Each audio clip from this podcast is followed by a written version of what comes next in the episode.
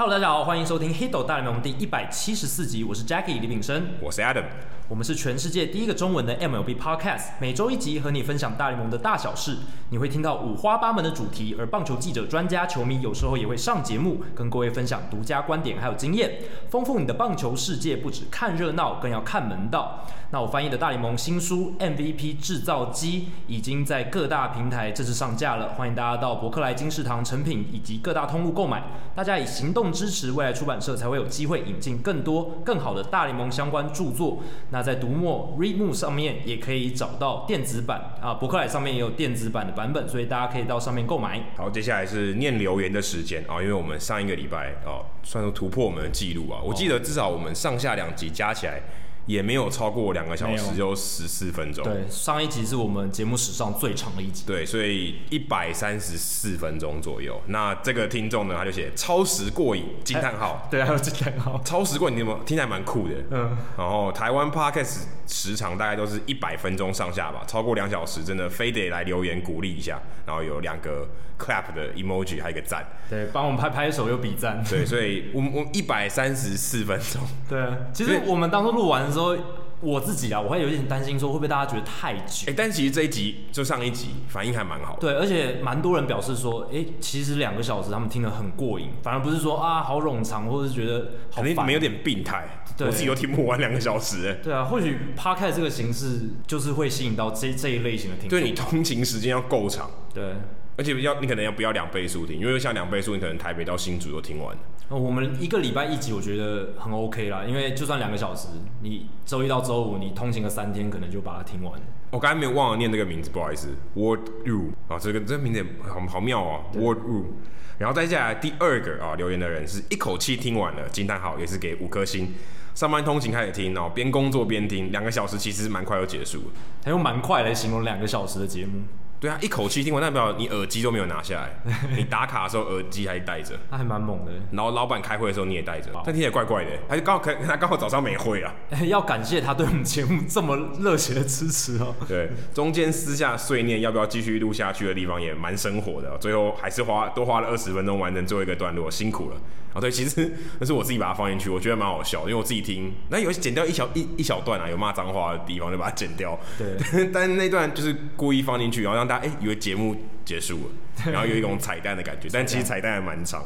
对，其实现在很多节目都蛮流行把彩蛋剪到节目最后播放这样子，我觉得这个还蛮好的，就是希望贴近我们跟大家的距离啊，就像朋友一样。就觉得哎，把我们私底下在录音的时候，其实会讲一些有的没的时候，哎，给大家分享一下。没错。好，接下来冷知识单元，在我讲冷知识之前，我想要先讲一下刊物的部分，因为上礼拜的听众单元呢，Andy 他有问到说，他近年来最敬佩的队友是光芒嘛，他问说有没有光芒的专书，那我那时候是说我找了没有，但后来发现，哎，听众有来帮我们指正的，非常感谢听众陈德硕，他有指正，在我们那一集节目留言底下，他有留到说，其实有一本哦光芒的专书。那它叫做 extra two percent，就是多出来的两趴这样子，额外的两趴。那它的副标是 How Wall Street Strategies Took a Major League Baseball Team from Worst to First，就是华尔街的一些操盘方式，怎么让一支大联盟球队从最烂的变成最好的，谷底翻身。没错，谷底翻身的故事。所以其实确实有一本谈光芒队如何成功的专书啦，只是书名完全没有提到光芒。所以这作者其实蛮有名的，Jonah Carey 其实蛮有名的。所以我在搜搜寻的时候没有搜到，是因为书名没有提到光芒队。啊，这个 SEO 做的不好。对，SEO 做的不好。然后就像 Alan 讲，他的作者很有名，Jonah Carey 是非常知名的大联盟的，尤其是进阶数据派的作家这样子。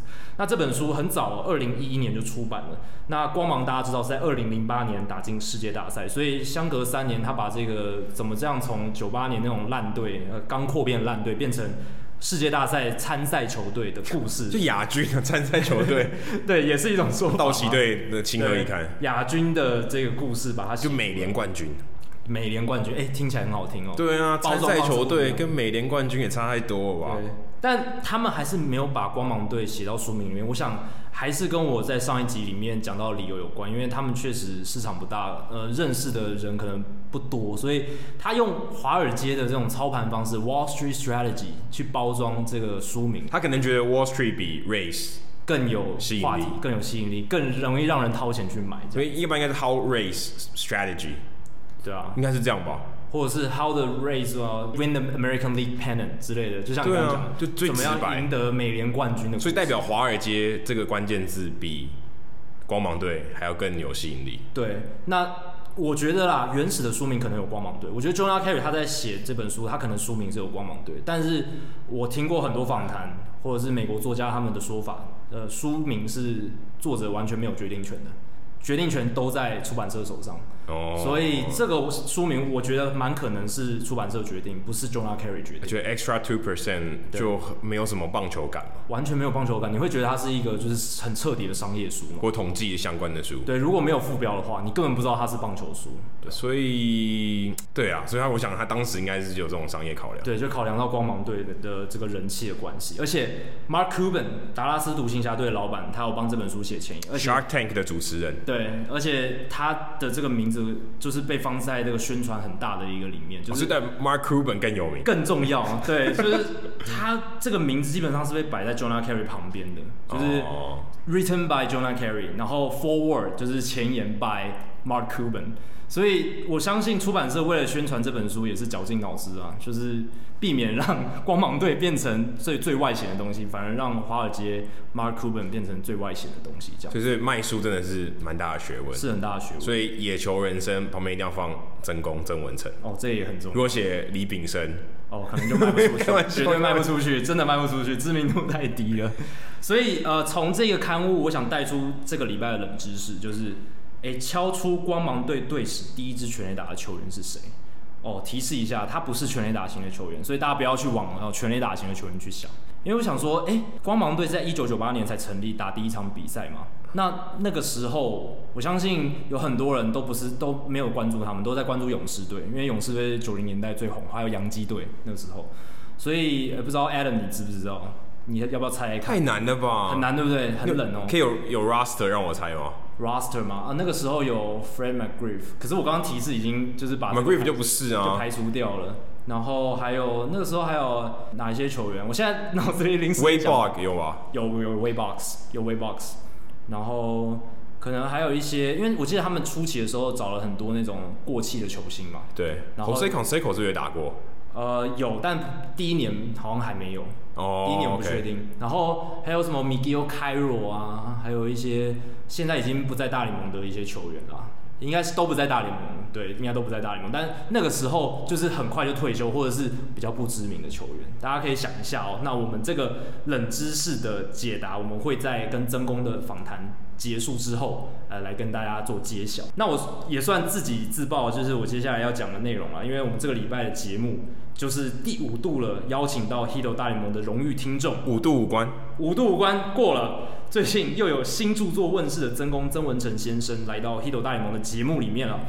那之前曾公在第六集、第二十集、第六十一集，还有第一百三十三集的节目都有来当我们节目的座上宾。所以如果你想回顾曾公之前来到 Hito 大联盟的话，可以去找那几集来听。那这一次的话，因为曾公在七月十号出版了他以人物专访和专题为主轴的最新著作《野球人生：别无所求的追梦人》。那那个别无所求的球是棒球的球。所以呢，我们再度邀请到曾公跟我们聊天。那这一次我们访谈切入的角度跟以往有所不同。我们跟棒球比较没关。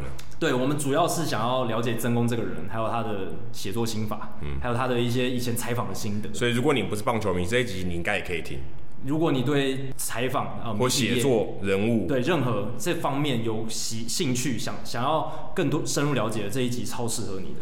那我们这一集会跟曾公探讨他人物专题的选材啊、撰写心法，然后也会带大家一窥曾公能够写出这么有温度的人物故事，还有刻画出画面感的秘诀，还有技巧。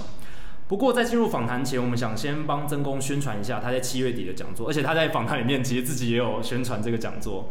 那是读墨哦这一家这个电子书的平台，他是被选为他们这家电子书店的七月店长曾公。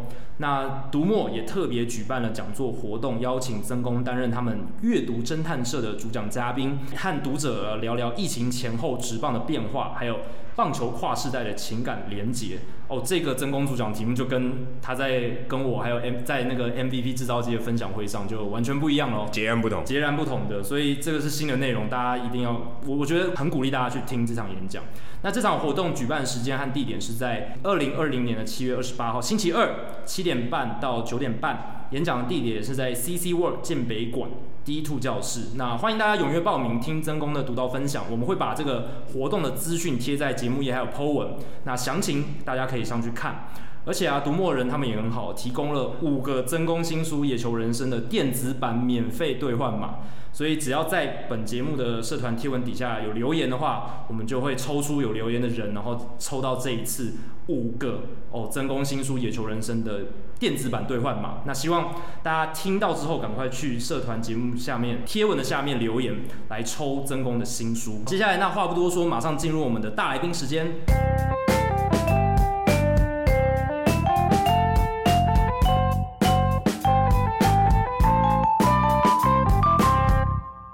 今天大来宾时间很开心，又邀请到我们节目的常客、老朋友，呃，曾公曾文成先生来到《Hito 大联盟》的节目现场。曾公你好，呃，各位听众大家好。因为我觉得应该不能讲各位听众，好像很陌生。其实我也是《Hito 大联盟》忠实的粉丝，感觉很自在了上这个节目。对，各位听众大家好。对，这其实是我们第五次邀请到曾公上节目，很多次哦，但每一次来都感觉还是非常新鲜。然后希望可以跟曾公聊不一样的话题。那这一次我们邀请到曾公，也是要跟他聊跟以前不一样的话题哦，因为曾公最近出了一本新书，叫做《野球人生》嘛。嗯别无所求的追梦人，那个球还有特别的这个标记出来是棒球的球。我们今天除了会聊这本书以外，也主要是想要跟曾公聊一下他写人物的心法，还有一些技巧。是是。但在那之前呢，我们有一个哎暖场的小问答，一个二选一的问答的这个活动，要跟曾公来玩一下，对，让大家更认识曾公。对，就是让 大家了解一些曾公平常哎其他访谈可能不会聊到的东西。嗯哼。那我们第一题就是。跑步跟画画，曾公会选哪一个？只能二选一哦。哦，画画，跑步真的到现在我都觉得跑步很累很累，呃，是一个你想克服它，不会想主动去做的事情，就是一个想要挑战的目标。画画，我觉得我从早到晚我都可以，早中晚我都可以做这件事，然后坐下来我就有一支笔，然后甚至我觉得。有时候化妆师在上节目前在画，在帮我化妆的时候，我都可以拿一支颜色笔在涂鸦。哦，所以是选画画是因为便利性？嗯、啊，不是不是，我还还是没有那么累。我真心认为，我生命的最后还能够最后一天还能够画画，我真的还蛮喜欢画画。嗯，因为大家知道曾公又有出一本画画的书，叫《曾文成的私房画》。对对对。那如果大家对曾公的画作有兴趣的话，有时候曾公也会在自己的呃脸书上面跟大家分享自己的画。呃，其实我那个应该算呃粉砖吧，啊、因为我从来没有在你上面谈棒球，是或者其他话题，就是可能丢一些其他人名名人讲的话，或者我画画的。比如说我们在画捷运旁边的人哦，啊，对对对，类似这样子，对对对，所以很多人说啊，你怎么都还问我说，哎，要不要在粉砖上面谈这次的选秀？这个跟一般的粉砖可能不太一样。對，了解。好，所以跑步跟画画，曾公会选择画画。那第二题是，如果曾公的人生可以重来的话，你会想要打棒球为生，还是像呃您选择的这个职涯道路是写棒球为生？还是写棒球？我觉得打棒球，就我们来看来讲，我觉得，嗯，不要讲 CP 值啊，就是说，以台湾来讲，真的你要成为顶尖，我我认为这条路非常非常非常的辛苦。嗯，那我有个小外甥，去，呃，以前要打三名的，那全家族只有我反对。那我大家想说，嗯，曾公不是在推广棒球了？因为我我我知道。他的先天条件，那当然大家会会举阿土伯或其他的例子。哎，这年头举阿图北好像不是很好的例子。好，OK，团队工业了。好，OK，OK。Okay, okay. 但是我觉得基本上身材还是一个，嗯、对对对。嗯、那主要还不是说他身材，我觉得这条路真的太辛苦了，非常非常辛苦。对。嗯、可是如果你想要体验一次呢？就像你已经已经体验过写棒球为生这个这个人生了。然后现在，哎，让你重新再开始，再活一次，然后你的记忆都还存在，啊，你还会再来一次吗？应该还是不会，因为我觉得，当然我常讲打棒球，你打安打，在哪里打都是一样快乐。可是我们常常在河堤旁边打什么，嗯、那个过程我们就参与，那个快乐的过程其实是相同。嗯、任何任何事情，当你的乐趣是变成你的工作的时候。其实是呃非常沉重的。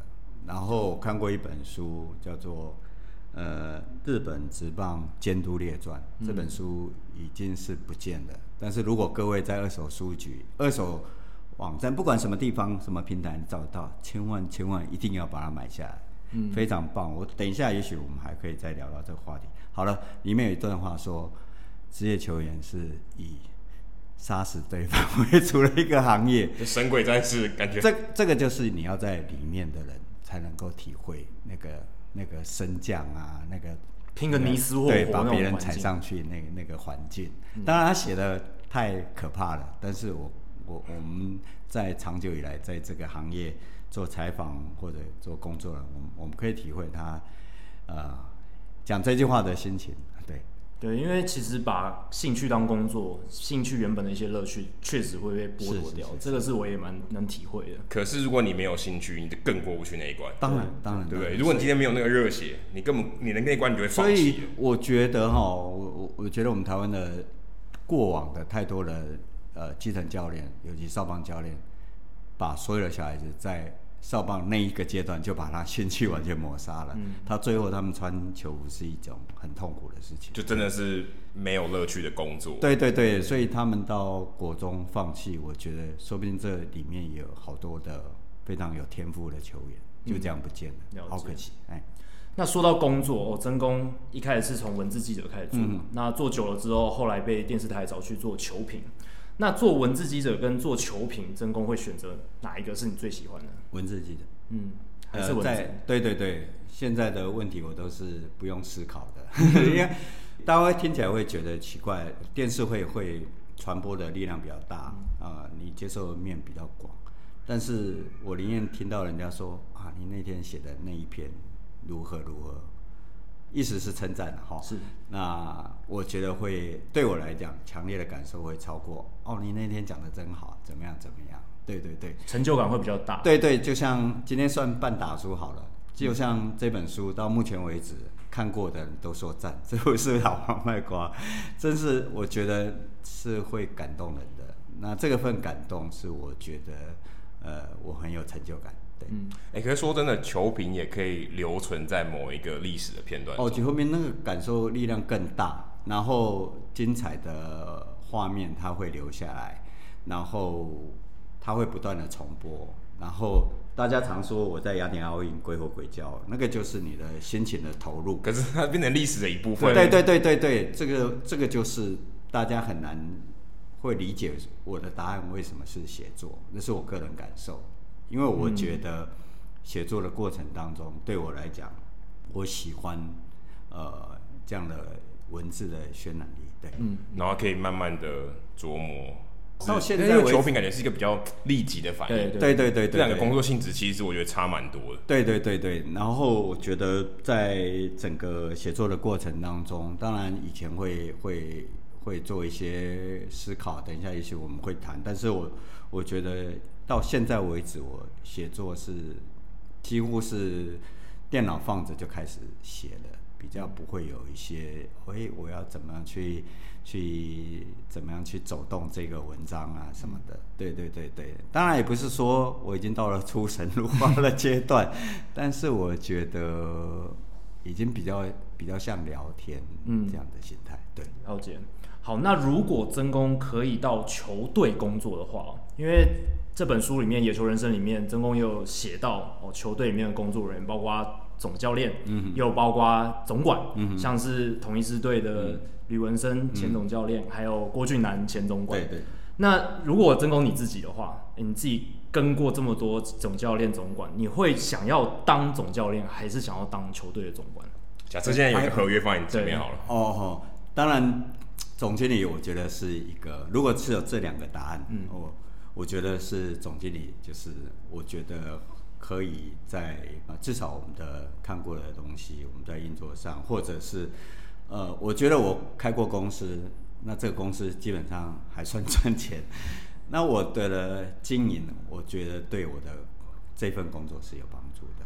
嗯，然后如果有第三个答案可以选的话，我会选球探。哦，球探是我觉得第一个它有挑战性。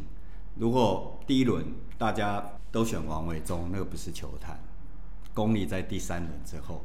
嗯，对对对，所以这样的情况之下，有有一个人长出来的，那有一个人是你没看到，但是被发现出来，我觉得那才是球探的功力。然后大家会会不管有没有记得你的名字，但是我觉得很有成就感。就像我们看美国职棒小联盟很多书是哎谁谁谁是谁签的，我觉得这是有意义的。欸、所以如果今天有合约球探的合约，你会去做吗？哦，就是在这个你们问问题的背景下面，我觉得我会选。如果有第三个选择，嗯、或者我自己要选的，我会选球探。嗯，对对对。但现在这个时间点就不会了。哦、呃，如果因为我很有兴趣去看球员，是，对对对，就这个题外话，因为我们我们现在除了录影，呃，在我们家社区，那下面就有有社区棒球，我常常跟我太太在聊，嗯，就看到。这就是算，大家可能会讲说啊，他们是社区棒球队，但是我跟我太太都会聊说，你看那个人怎么样样，那个动作怎么样怎么样，所以我们台湾，我太太应该是全台湾唯一在听我评评述一般基层球员的，然后我就跟他讲说，他的动作可能差在哪里，差在哪，我都不会去。甚至大联盟、中华职棒球员，我也不会说，呃，他的动作可能是差在哪里。虽然职棒、职棒还是有一些小缺点，嗯，但是就是因为社区棒球，它有一些它的将来，就是可能不是棒球底，嗯，那可能是后来练的，所以我们可以跟跟我太太聊的东西比较多。然后我就说，有些协调性啊，光传接球就知道这个人很好。对对对，类似这样子啦，一个生活的小乐趣。对对对对对，我会我会叫我太太过来看，说，哎，我们来看那个。等下等下，这集播出去会不会以后很多人到和平公园去找真功？对对，找真功说，哎，可不可以指导一下？对对对，评一下我这个技术层面到底怎么样？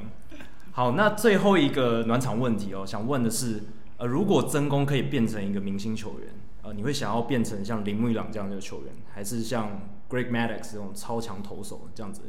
后者吧。后者，后者对对对，我想投手基本上还是是攻击了哈。那能够投成这么准的人，我觉得呃很难，而且他很有智慧哦。那前者是神级的，当一个神实际是很有压力的。嗯，你你必须也是神哎、欸啊，对对对对，他也是他也是神，对对对，但是。呃，两者在各自国家的地位差太远。嗯，我我自己的判断，对，对，一朗在日本的地位，哦、受尊敬的程度。对对对，当你到神级的时候，很多事情是其实你不会想要去做，但是必须做的。对，对，因为 Greg Maddux 他虽然也是超厉害、超强，可是还有很多其他跟他一样怪物级的名人堂。没错，没错。尤其他退休以后，大家发现他根本不是神。对对对，他有很反人的一面，对对，而且他有一些球员时代一些搞笑的行为被披露出来，所以大家就会觉得。你什么时候看过一两在在休息区挖鼻孔？对对啊，或者尿在队友身上洗澡的时候 对，是这样子。因为伊朗他在日本真的无可取代啊，就是只有唯一的一朗这样子。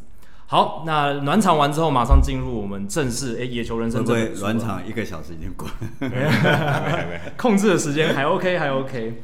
好，那这本书呢，其实是写人物嘛，主要以人物为主。嗯、那这会让我们想到说，其实真宫以前著作里面也有蛮多是跟人物有关系啊。像《棒球清淡剧》这一本书，它虽然是以这个名言语录的方式来做一个开场的引导，可其实它很多是讲呃球员的故事，他人生这样子。那真宫你自己觉得《野球人生》这一本书跟《棒球惊叹剧》的这个系列，你会觉得最大的不同点会在哪里？这两个当然，第一，呃，前者是球星，后者是比较多数，大概百分之九十是平凡的。那前者是用话一句话，一个经典的话来带出这个人。那像我，我写王贞治是我听亲口听的，那当然经过翻译，但是这句话被很多人引述，就是说，当你很努力的时候，老天也会站在你这边，运气也会站在你这边。那用这句话来引导这个人为什么会讲这句话的背景？那因为我都觉得，呃，棒球选手不管是美国、日本、台湾棒球选手讲话都非常有哲理，嗯，非常非常有哲理。那尤其尤其我们在引用的时候，会觉得说，哎，这句话什么意思？嗯，我们如果背后没有把它讲清楚的话，大家可能听不出来。那现在出了这一本《野球人生》。主要还是在于用个人来带出他的的对棒球的执着。是，对对对，所以两者是不太一样。对，那 Adam 你自己最近不是有复习一下棒球惊叹剧？你自己看完这一个系列跟这本书，你觉得差别会是什么？我在看的时候，因为像棒球惊叹剧里面的人物，你大部分都知道的，对对对，然后有点像是，哎、欸，你透过这个文字再来了解他可能说过话，就可能是一些小故事，然后这个说话这这句话的背景。嗯、那野球人生的话，可能当然我我们比较例外一点，可能刚好里面有认识一些人，但是呃，对我来讲，就是认就是等于透过文字去了解这个人，因为这个人开始对这个人我完全没有接触过啊，嗯、除了城墙以外，对，那。呃，我觉得这个是给我最大的不同，因为一个是你已经知道这是谁，然后你他的丰功伟业，其实你大概了然于胸，大概知道他是怎么样的人。可是这个野球人生里面讲这些平凡的素人啊、小人物，其实你对他是一无所知。然后透过真宫的文字去了解他的故事的背景，他这个人他对于棒球的热爱，所以我觉得这是蛮大的不同。是，嗯嗯。那从这本书里面，其实可以发现真宫他在描写人物文章的写作方式、包装手法各有不同。那真宫，你在写《想我师兄弟》这个系列文章里面的时候，你的架构其实我觉得很令人印象深刻，嗯、因为好像一个电影场景。一开始的时候在巴士上面，嗯、然后真宫跟着大家一起上了十八，就是同同一次的巴士上面。然后呢，呃，就郭郭领队要讲话了，嗯、然后前面的球员他们在哎打打闹闹或者在聊天，嗯、然后你就是像电影场景运镜到每一个球员身上。但其实那个主要的架构就是郭领队在巴士上要讲话那个架构，然后你回忆到每一个球员的故事，然后最后再回到郭领队讲话的那个场景，完成这整一个整整篇的系列文章，让我很印象深刻。想请问真宫，你当时是怎么样发想出这样的一个架构？首先，呃，这个球队是我我第一个呃随身采访的球队，那几乎是真的不夸张，二十四小时要跟着这个球队，因为在当时时空的背景之下，那第一个就是呃接触之后，那一直到现在三十年过去，都当在当下印象都很深刻。那第二个就说，呃，每个人每个人他们的人物，包括你，如果你现现在是。有二十四小时有这个机会去参与，不管是乐天或者兄弟，那你每个人都都是各种各个不同的架构，你你可以选择个别去写，那这是一篇，那你可以写一整篇。那写这篇文章一开始我没有想到要做像是这样子的一个呃方式来来走这个，也许啦。Netflix 看太多了，所以哦，所以你是被有点被 当时看电影看太多那些铺陈的印象。对对，就像我们我们前面聊的，我没有很刻意要要这样走。嗯、那开始我只有那个郭领队讲话的画面，然后开始就整条路就开始走，走走到后面。那我觉得你不管写什么样文章，你是两千字、两万字，只要同一个主题，头尾就希望。我都希望有有所呼应，嗯，哦，对对的，前后。那当然里面也有过世的投手，有对他的怀念等等，也有稍微一点爆笑的内容。那我觉得就比较像一部电影，在你的的经过的过程当中，当然如果要谈电影，那这这个想我师兄弟大概就是稍微有点杂乱，因为它的主线太支线太多，但整体架构大概是这样子走法。所以，呃，应该是说，如果你想要写作的话，我觉得看电影是一个很好的一个方法。当然，你要把文章写得很好，第一个，你文字的驾驭能力，然后你要写作的一个，呃，比如说你在写作要常看常写。但是，我觉得多看电影，或者是至少对影像这种东西，那，呃，Eden。很很会拍照，也都知道。比如说，我我们说《教父》好了，《教父》第一集，嗯、那《教父》是我觉得身为男性是这辈子一定要看的电影啊。一开始，那当然画面落在那个教父，那他的威严在于有一个人去跟他说，他的应该是他女儿受到欺负，对，对对对，受到欺负。嗯，那那个就是要把那个人的伟大凸显出来，哦。而不是说一开始你要用很多的文字去堆叠，说哇，啊，他是他是黑社会老大，大家都怕他等等的。其实有一两个，你用景去带那个人，用文字，我们当然现在讲的都是文字，用那个景去带那个人，就可以把它凸显出来。嗯，那很多的警探片也都会拍说，不是说哦，就描述说那个人多辛苦，警探片都会擦汗，或者在艳阳下走路，这个都是一个你。可以去尝试的地方，而且会很有画面感。对对对，讲到这个，我觉得画面感是我一直认为棒球的写作不能只有，或者不能只剩下数字。嗯，哦，那我觉得我们呃，我们现阶段台湾有非常多的棒球的写作的这个年轻朋友，包括刚刚各位讲的陈强，还有呃，运动世界有一个叫大炮。舰队，舰队，对对，他也文章写得非常好啊，都有很多优秀的。但我觉得多数来讲，我们存在太多的数字。当然，写美国职棒、韩国职棒、日本职棒，受限于你没办法接触，你也可能用只能写一些比较数据的。但是，即使中华职棒，就是太多的会会会去去去看这样东西。所以，我觉得就写作来讲，第一个我我认为要有画面。就是像这本书，大概称赞他的人就说非常有画面感。那画面感的来自于是第一个，我觉得是观察。那假设我这样今天举例好了，就说我今天访谈的 Jacky 是一个非常呃顶尖的明星选手。那我我假设十年前、二十年前没有赖这种东西，那只有手机来来做沟通联络的时候。我访连续访谈他三天，一次三小时，加起来九个小时。我他的手机从来没有响过。那这当当然是他手机没有没有没有关的情况之下。那你会联想到什么？一般人都说 Jacky 是因为他很认真，哇，他都描述说啊，他要看到清晨四五点的 屏东的太阳等等的。你你当然可以写，但问题是这个话是球员自己讲出来的。那你怎么样？你就说啊，他练得好累好累，那这个东西是没有让人家感受的。但是你写这个画面的时候，你会觉得，你从这个地方凸显他为了成就今天，他完全没有朋友，这个手机从来没有想过。从这个角度来看，可能就是忘了充电而已，没电没电了。你真功讲得太久了，都没电了。是是是。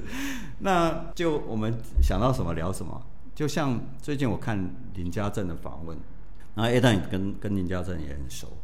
那最近就一篇文章是写他谈呃木棒跟铝棒的不同。那当然这是一个新闻写作，没有问题哦，因为大家都会问他木棒和铝棒，但是我相信他也聊了很多哦，那他也没办法讲太多的东西哦，因为就一个受访者，他不可能。不同的同样话题跟不同的的采访者讲不同的答案，但是如果我我去写林家珍，我觉得至少我构思上面我会先从等电话连续两年等电话开始切起，自己怎么写我现在还没有念头，只是我想举到这个例子，就说呃，如果你有接触呃有机会接触到林家正或其他球员，不要只着眼在。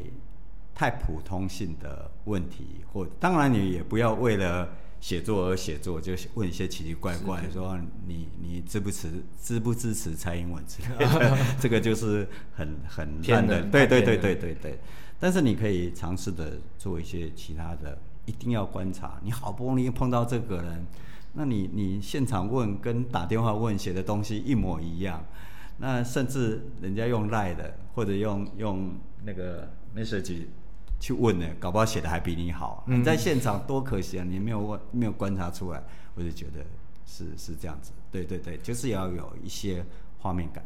对，可是我就说做自己做过记者，也访问过林家珍。我们没有要谈林家珍了。我是觉得说，其实，在采访或者你到现场去观察，那当然你会有那个就临场感。其实人是在那个环境、那个时空下面。可是对于例如说，可能很多写作的人啊，以及棒球写作的人，他如果要写美国职棒、写日本职棒，他们要写这种故事的时候，难免我觉得那个东西他没办法拿到，他其实对他讲是、嗯，我觉得是蛮困难，真的要写没办法接触到当当对，或者他没办法在那个时空嘛，他就不存在。嗯、如果今天是哎、欸，我真的在那个巴士上，哦，我就对那巴士印象非常非常深刻、嗯。可是如果我不在那个巴士上，我也想要写这样的故事，感觉就很怪。哦，就第一个就是你完全是，纵使有那个事情好了，你也感觉是凭空嗯幻想出有点像小说家了。对，有点有点像小说，甚至有点像是改编电影。对对对，因为改编电影有些东西也是假的嘛，就是幻想，或者根本也没这个人，但他就想为了要更精彩，然后把这个故事说的更有趣，然后就有这些东西。就像例如说像 Moneyball，其实很多都是虚构的，对，杜撰有有些。但是，但我就觉得这个是蛮难的一件事情，尤其是像做记者，你可能会要更真实啊，就是你他说什么你就写什么，然后今天有一个新闻点，你就如实的把他的话写出来，也。坦白说，也不管他是不对的啦，就是他说什么，你就把它记录下来，然后让大家看出，哎、欸，他对这件事情发表的意见。所以，我觉得如果要写像林家正这样的话，对于记者来说，作为尤其像可能体育记者，在台湾体育记者，他真的要写一个好的故事，我觉得可能有点有个难度。一方面，他可能要有够长时间的这个认知、追踪、追踪，或者他一定有一个信任感，对，然后说，哎、欸，可以跟他聊更多细节，例如说，可能就像我去访问他第一次他。第二次选秀的时候，他后来没有去嘛，啊，被太空人选走二十七轮吧，如果没记错。我还记得当下我跟他访谈的那些画面，那个如果真的要写成故事是没有问题，也蛮有画面感。嗯。可对于其他的体育记者来说，他没有这个信任感，也没有这个时间，没有这个空间在那个地方，所以我也蛮好奇说，其实像你跟真宫跟其他的这些球员，或不管是其他的从业人员，或者在写这本书的时候，你怎么样去跟这些人？怎么样去让他讲出这些故事？怎么怎么样让他产生那个信任感？说我可以跟你讲这些，而且不像不是像记者哦、喔嗯，因为记者他可能会很明显在那边记录一些东西，那感觉是完全不一样的。呃，我觉得 Adam 讲的很好，就是说我们现在把今天的内容切成两块，就是说你要做新闻记者的采访的内容，然后包括呃，你可能是大学的这些呃校刊哦，你要你要采访一个人，一个新闻写作。那你最 safe 的办法，当然，我今天一直提林家正他专辑，那最耳朵应该蛮痒。最 safe 的办法，当然就是问木棒跟女棒的差别哦。但是我们今天切两块，就是内容，就是如果你是新闻写作，这是一块，你也可以在网络上投稿，呃，写写林家正的成绩，未来的你对他预预期，哦，你可能猜测，哦，这是一块。那我们今天谈的这人物是一块，所以第一个就是你准备好要怎么问，那你有没有可能你比较多的时间去准备？就说，哎，当然陈金峰是一个例子，陈以勋是一个例子，就是这两个，陈以勋就会直接去呛市长那种人，嗯，陈金锋可永远答案大概只有三个字，嗯、哦，不知道，很高兴，对对对对。嗯不了解，然后大大概类似，所以这两个你要知道，平常他过去的采访，他的产生出来的的，或者是一般人对他的了解，你心里要有准备一个攻略。对对对对对对，没错没错。陈金峰，你就要准备十个答案让他去回答。然后陈以勋，也许我还没真的去去接触他，我觉得他应该基本上是能言善道的。好，那你有准备。第二个就是你要问什么？你的对象是谁？你要怎么写？哦，然后再来就是无论如何还是观察。那回到刚刚这个 Adam 刚的一开始讲的，好了，我今天我明明就是写一个日本人，我写的每个人我根本碰都碰不到他，我怎么样去写这个人物呢？最近我跟陈强在聊到这个问题。顺便预告一下，这个棒球惊叹季要出第三季了。陈、哦、强是其中的作者。我这在这是独家独家预告哎，对对对，只出现在 Hit 大联盟。我跟他聊这个话题，比如他写猫儿，你根本碰不到猫儿。他其实有现场看过猫儿的背影，但你没办法访问他，对，但距离还是很远。这个就是猫儿会讲一句话，那这句话足以成为啊书里面这个的内容。你有办法去去侧写它，经由其他的收集的文章去侧写它，或者是如果你能够近距离看过它，你把自己丢进去。我觉得写人物的时候，作者本身我跟陈强说，有一天他他把他的文章给我看，希望我有一些想法，那我跟他讨论，不是说指导了。我不太喜欢在写人物的时候用笔者这两个字，嗯，因为它会有一个拉开的距离。然后另外，不管你是校刊的记者，或者是所谓的大报，现在好像也没什么大报，线线上记者好了，线上记者，线上记者好。不管你是刚入行，或者你跑了一二十年，在跟文章出现的时候，不要出现那种让人家觉得你就是球迷的心态。我今天很荣幸访问到 Jacky，这种话就千万不要出现。我的观察和我的我的想法，我想我的第一个采访的，在三十几年前，我刚刚入行。第一个采访的对象是如日中天的李明志，嗯，我，那个真的是不得了。但是我觉得我当时的态度就是一个，我们就是一个呃，不能讲大记者了，哦，也没有那么臭皮。但是我觉得我没有爱你半截，哦，我们就是要把呃，他对华军中学听说要要收掉的那种看法，后来当然也 收收掉了，但是他他口才很好。我这次突然想到了例子，所以我给陈强一些建议。那猫儿的做法其实大概就是这样子，你不能说因为没办法，其实你还是有个可以想怎么样去写，而不是哇嘛猫儿生涯在在这个双城，然后一辈子待双城。你写出来的东西，如果是大家都知道，大家都能写，那就没有。没有差别，没有所谓温度。可是有点像是把大家做过的菜，然后再做过一遍。嗯，这样讲好了。今天我们去做新闻报道的时候，我们在现场是有什么我们煮什么。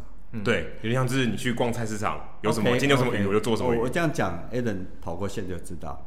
但是你写人物的时候，你自己要去采买，你自己要想说，那这个人我写。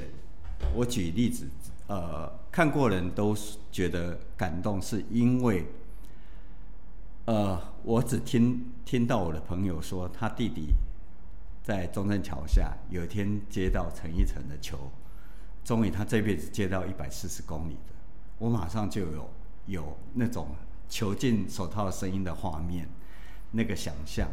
OK，到这里为止，在另外一篇是侯一里有一天。Fox 的主播，呃，侯一里跟我说：“哎、欸，你知不知道以前我我阿公哦，喂球喂过林华伟打打击，林华伟那时候还是永福的少棒的球员，有点乡野传说的感觉。他只有讲这个，他没有告诉我他爷爷很厉害。但是我有一个 Cano 那个电影，一个穿白衣服绅士，然后看到走到校园看人家那个。”在练习，然后他就去，就决定去喂球，然后大家吓一跳，这哪来的老先生球这么准？后来我当然这次跟文章没有出现，但是我后来去查他在日本的资料，他真的就是大学底的。嗯，OK，就是那个画面一跳出来的时候，回到我们刚刚讲的，你到了现场可能就是那些菜，人家讲什么你写什么，不可能说人家没讲你也写一大堆。OK，那我们今天写的人物大概就是你看到这样子的话，你就要决定说你有画面，然后你要开始怎么样去写。当然你要去问，哎，这个我的朋友的弟弟是什么样的背景？那这为什么他会想要去想办法这一生一定要接到一百四的那个？大家不要再笑我中华之棒了，投一百四很难。真的，真的。所以在这样情况之下，在那个画面出来，你就是要开始去采买你想要。做的料理要出发了，要出发，自己去找材料。对对对对对，好，在侯一里这一篇来讲，我看到那个我的想象出来的时候，永福国小在哪里？他爷爷什么背景？那个料理要出来了，就说他他爷爷居然在日据时代就是一个医生，在日本，哇，那个画面就更有了。嗯，所以那个采买的的过程就要慢慢酝酿。那个清单就可以马上列出来。对对。对，OK。最后料理出来的时候，你的摆盘，你到底是要放一朵花，嗯，要要去收尾，回到刚刚郭俊南的例子，那一盘菜是一个大菜，哎、欸，很大。很大的菜，是拼盘呐。对对对，对，应该是拼盘。按照你这样说法，应该是大菜拼盘。对对对，那有各种的，那你要怎么摆？那大概它的这个出来的样子，你就要把它收尾，不是丢在那边，我炒好了，盘子一送，我想那个比较不合格。可是像可是像这样子，如果你今天没办法真的采采访到本人啊，没办法真的说，哎、欸，跟那个卖这个菜料理的、卖这个菜的人啊，跟有一下交谈啊，说你、欸、这些东西要怎么去挖掘这些东西？如果今天一样，就是你就是二手的资料。如果其实像我我刚刚其实想到啊，其实像陈讲，他真的说他要访问到猫儿，其实是做到的。其实你说真的，打电话去双城队，其实说真的是做得到的。那真工，你会觉得是不是需要这样？哎、欸，说如果真的我想要写故事，我不管无论如何，我想要办法拿到一些我独家的，不管说哎、欸，我真的去那个现场哦，去沉浸在那个环境中啊，我有一些画面的想象，还是我真的就只。我必须要坐在电脑前面，我只能坐在电脑前面去做这件事情。我觉得不同的的对象有不同的做法。那以如果你要写人物的话，那那真的是没有办法去去刚刚讲那个菜，就是你的想第一开始一定是有画面的想象嘛。嗯、那接着下来，如果你没有办法去去采访到本人，或者是根本你连跟你的想象差很远，我原来侯乙的回忆是错误的，他也就就是丢那一天而已。从来没有。假设真的是这样的，对，就放弃。Oh, 对对，okay. 我觉得就放你你硬炒那个菜，其实会会很难吃，嗯、然后呃，对你自己来讲也是一个挫折。就材料没有到的话，也不要去硬炒。对对，所以再回到这本书《野球人生》，其实是十年来陆陆续续写的。嗯，他不是说我今天要想要写一本书，我开始去找二十个人。就好像准备婚宴，中中后赛要开始去采买对对对，接到一个案子，然后要去弄这个婚宴。对对对对，所以到现在为止，就说呃，真的是嗯夸口的说，看过人都说这本书非常好看，是因为每一个这个受访者每一个故事都不一样。那像杰宇讲的，写作的过程写法也不一样，那又都是不同的人物。那这个这个当中是其实是它是累积起来的。对嗯，因为像诶、欸、李佳明那个球迷的那个故事，也是包装手法也很特别嘛，是从广岛队的每一个不同阶段的历史哦去说他的故事，每一段都会有一个广岛队现在诶、欸、几年哦战绩怎么样哦，另一年战绩怎么样，然后带出那一年那个时候李佳明在怎么样追这个广岛队，就是另一种呈现方式，跟那个想我师兄弟的方式又完全不一样，就是一个是比较有画面感，一个电影情节的感觉，然后另一个是。诶，用一种时间轴的概念去带他怎么样成为广岛球迷。对，然后包括前阵的那一篇，其实是用一个历史的这个学生事件，这个文化大学学生美术呃系的学生事件带出来。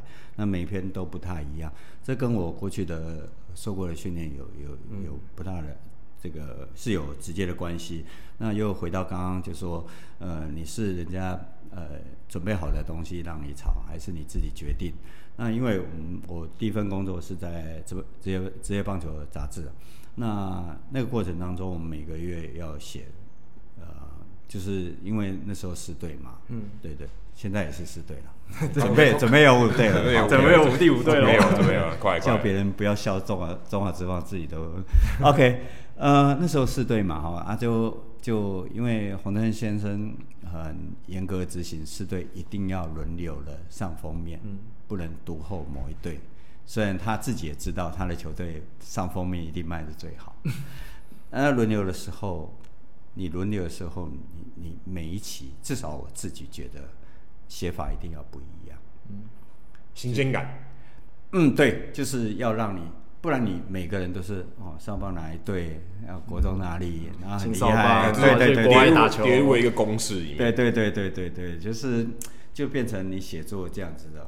这样子的内容，那个肯定就说会会比较难以阅读了，也算是给自己一个挑战吧。对，每次我都写一个不同的包装方式。对对对对对。那那我我我举两篇我写过的封面故事。那黄宗义，嗯，我写的过程是用所有他从少棒到那个农工跟他接触过的同学，每个人用一句话。或者一段故事来带领大家看黄宗义。那个是当时其实不是我发明，而是我看到一个报道文学在谈二二八一个非常伟大的呃著作当这个过程当中，那我觉得这是一个方式把它带出来。包括我写过一本谢长安的书，也是这样带出来。另外，我写李基敏，李基敏就是一个到现在台湾都没有人这样写过的。一开始也是个电影情节，一对父子在三十二十年后问他：“爸爸，听说李居明以前很厉害。”爸说：“什么厉害？什么球打到中位他都可以接到。”再反推回来，让我们去看李居明这一个人，而不是他他他在台南，他的然后一路到兄弟巷，然后什么八四年奥运啊，建立了他丰功伟业的编年史。对对对对，棒球先生的。所以这一段当然会不会有人质疑说，啊，你怎么知道那个父子在那边讲话？当然淡淡水的阿嬷，对对对对对对对对对，是这种感觉哦。对对对对。但是我觉得，就一个写过过程当中，我觉得我们最主要是李居明这个人不要失真哦，就是说他没做过了，或者他根本不可能的。比如说，呃，李居明传说跟伊朗传说，对对对对对，他打出他打出去的时候，伊朗自己跑到中卫把他接到，类似这样，对对对，类似这样子。所以我觉得那个事实的点缀其实是可以的。嗯，那也就回到刚刚的话题，就是说，呃，对对写作来讲，我觉得我有这样子的历练，我觉得是很幸运的。对，所以当记者真的。是一个蛮重要的历练呢，很重要，我觉得。就自己去采买的这个经验，尤、呃、尤其是杂志，杂志其实是篇幅大概有时候呃封面故事大概我记得是六千到八千，其实是非常大的。哦，现在媒体不可能有这样子单篇的规模，应该也比真宫在《野球人生》里面的篇幅一篇还要多嘞，差不多。有一些文章，有些文章，对对对，有一些文章都还要长，而且而且我们那时候其实是。蛮蛮惨的，所谓的蛮惨，就是说我们没有电脑，我们是稿纸，三百字一张。那稿纸的缺点是什么？你你写错就写错了，嗯，就写错就是撕掉重来，嗯。所以我们练就了我们的逻辑，我们的呃所谓的起承转合非常非常好。我们下笔前一定要想好我要怎么走，嗯，否则的话我们是没有。剪下、复制、贴上这种东西，对，还有还有 Control Z，对对对，这最重要了。对对对，用一个比喻啦，就是现在大家都有 GPS 系统嘛，你开车的时候，你如果走错了，它会还帮重新导航，有没有？以前不是，以前你要拿地图，然后先把路线都画好了，没错，你要决定好了，你再出发，没错。开车的时候还不能边看地图，除非除非你副驾有人，对对。所以你必须就是全部都要准备好，就像真功刚刚讲的，你写作那个时候写作可能就是你要整个架构，你可能要有想法，那下笔要很小心，这样。对对，你不能。说你写的已经快快写一半，才想，哎呀，这个应该放第二段才对哦。对，可以剪贴吗？有，我同事真的是拿剪刀来剪。但问题是我们当下的年代，是你写完之后，你要传到所谓打字打字行。第一个，你字要端正，找到打字行的时候挑错字，然后回来回校。嗯、所以那个过程当中，你当然你有些剪剪贴贴或涂改，对。呃，对方那个配合的厂商其实是很蛮痛苦的，是 真的是这样。所以就像刚刚真功讲的，如果你写作方式都落到俗套或窠臼的话，其实就有点在像写维基文哦，就是我们现在大家讲的维基文，就是维基百科，哦、然后大家专有名词都都有都有一套公式，他他的文章都是一套公式，啊说简介、生平，他做过什么事，他的辉煌的记录，他的争议哦，就基本上格式都是这样。对对对，那。就是要跳脱。如果如果文章都是这样子的话，柯文哲又要骂了。就是你说真说真的，这是可能是有效率，是，但很单调。嗯，对，就是说目的不一样嘛。对对对，因为维基文它是要传达资讯嘛。对对对，就是如果文章大概大家都一样的话，那我们三个人其实是真的把名字遮住，就大家也不知道这是谁写的，因为都一样嘛。对对，确实是这样。所以其实刚刚真公聊了那么多，大概有两个重点吧，一个就是。观察力就是你在采买素材，然后决定素材，你的观察力能不能帮助你选到更好的材料？然后包装的方式，透过观察力去用旁敲侧击的，或者用描述一个场景来带出一个人物的个性啊，这些东西。我我觉得 Alan 刚刚有好像有提到，就是说他他也跑过线，真的很重要，就是呃建立关系啦，嗯，我觉得信任感，这真的是再再来是信任感。跑跑记者一年多的时间，我觉得最困难的事情哦，对，信任感真的很难。一一开始当然有有那个诶，嗯，Alan 有碰到那个李美某球星，就是只一直处不太好。然后我就把它摆平，但是我觉得那个那个压力我，我我我自己也可以想象哦，就是说这样的情况之下，真的就是重点是建立关系的。嗯、那他这个很冷的去回你一两句，这个是在线上我们可以想象 a d e n 一个人在美国那个压力真的是超大的，所以彼此之间就说一定要建立一定的信任感。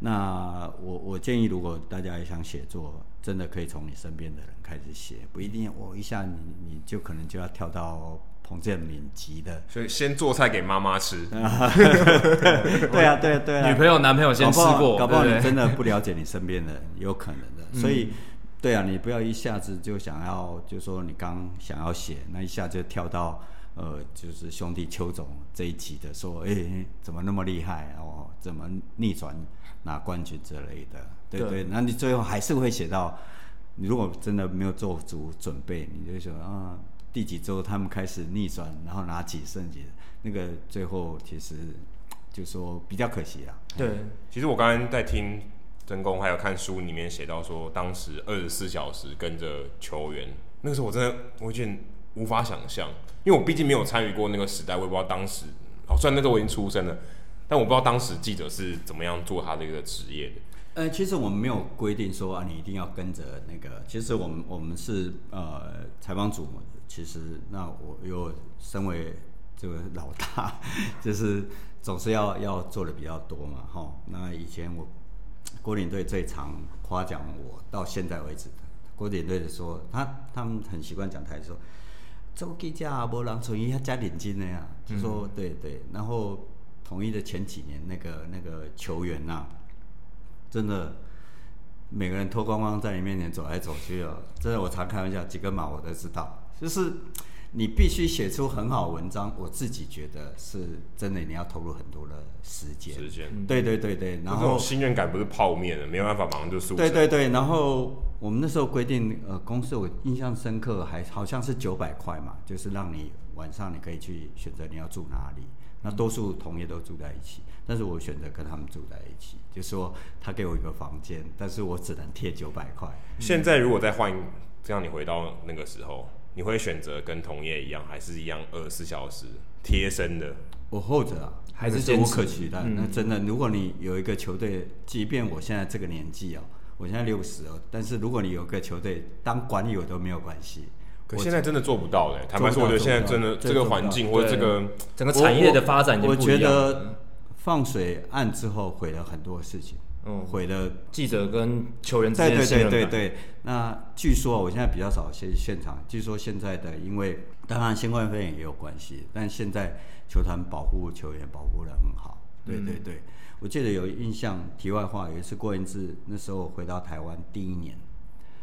他坐在那个记者室后面，跟大家吹冷气聊天，聊聊聊聊。然后我说：“哎、欸，客户桑，哎、啊，你来台湾最近这么热，你还还可以吧？”他就聊一聊说：“还好啊。”不过我昨天骂了一个日本记者，然后说：“啊，怎样？”他说：“哎、欸，晚上居然打电话给我，我就骂他说：‘在日本你敢这样吗？’ 意思说他们的区隔还是非常的严谨。”嗯。但是他台湾他就很放松，因为至少大家都讲一样的语言，然后他就很放松在在里面。这是题外话。对。但是现在我们的几乎也跟好像听起来是跟日本一样，就是对限制比较多一点。对，现在基本上有到现场是要透过公关的办法。对对，有好有有还有。而且很多球员都受过蛮多严格的这个公关训练哦。有一些球员啊，他们可能会觉得，哎，自己讲话不太会讲，可能就会觉得说。哎，我需要有人告诉我说怎么讲话，这样子会比较安全。嗯哼，就是在美国更多嘛，美国很多球员他也受过一些公关的训练，甚至必修课。哎，说到这个，说到这个，我突然想到，我曾经有一个摄影的朋友啊，就是在美国的时候，他们知道说我要访问，因为他们都是摄影记者，然后我平常大部分时间跟他们混在一起，他们就说棒球员是所有运动员里面最难访问的，因为他们最最，因为他们一方面他是团体运动，团体运动的人他比较不会有个人主义，嗯、他比较不会讲话。我也访问过网球员，说真的，你可以感到到很明显的差异。访问棒球员真的很困难。棒棒球是我觉得是相对保守，棒球保守到有一个程度，你知道。他的球服百年，当然是百年不变。重点是有没有人想过，好像是唯一吧？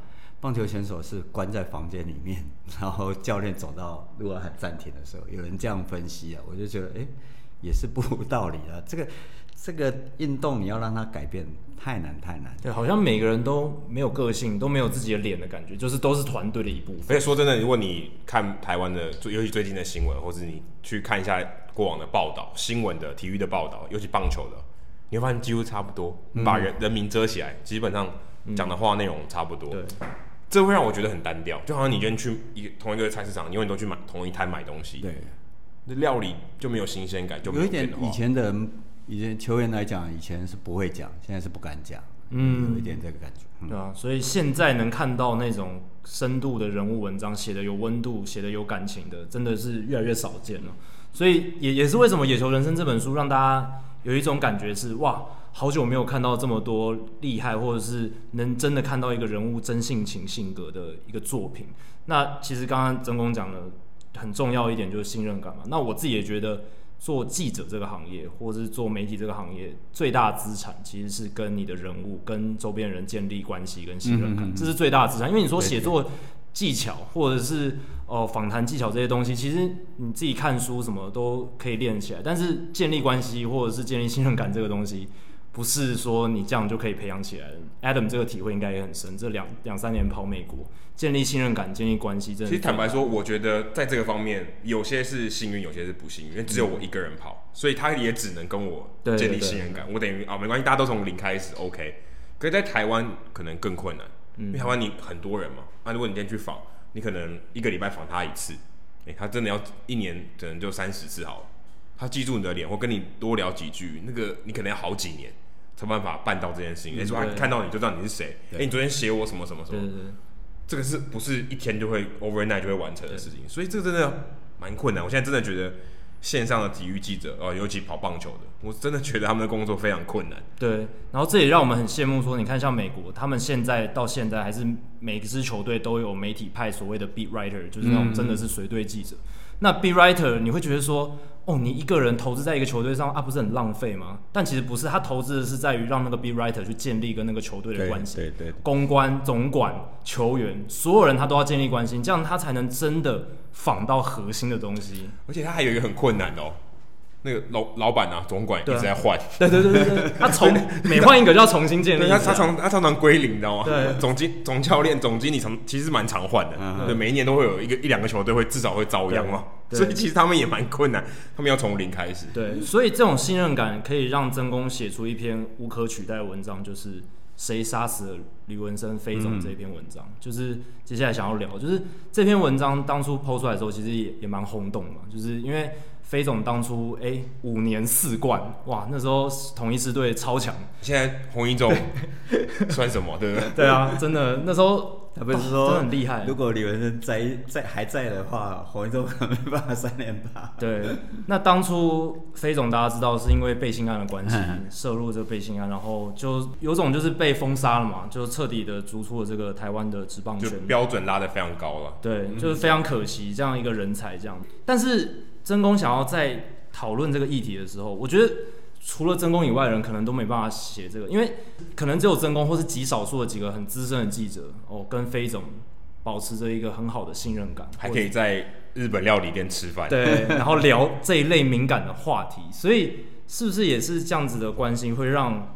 曾公想要再去讨论飞总的这个议题，没错没错。然后这这个飞总这这个又又不太一样。那首先讲就是说，他当初我觉得我选择放在报道者呃这个平台，是因为他是我们台湾呃非营利组织当中，我觉得非常值得信赖的一个媒体哦，也推荐大家。OK，那到现在为止，这篇文章他们副总编说到现在点击率还是很高，不时就有人拿出来讨论。那这篇文章之所以跟其他人物不一样，是我是有想要写，然后而且放在心里好几年。那我那时候贴身 A 我非常忙，刚开始，呃，这个整个业务让我非常忙，但是我一直放在心里，甚至到最后这篇文章说完成我呃这生当中我觉得需要完成的事情。第一个，我觉得在最近我接受这个读墨访问的时候，我也提到，他也特别提这篇文章。那我我很坦白说，其实还是有小压力，就说你可能因为这篇文章。你或许被解读企图帮他洗白，然后受到呃甚至所谓网络霸凌贴标签，对对对对，这些我都知道，我有可能都有一一也小小一起到，但我觉得该做还是要做，OK，该做要做，那你怎么样去写这篇文章？又回到我们今天的话题，就是说你要让大家感受到他的辛苦，所以一开始就。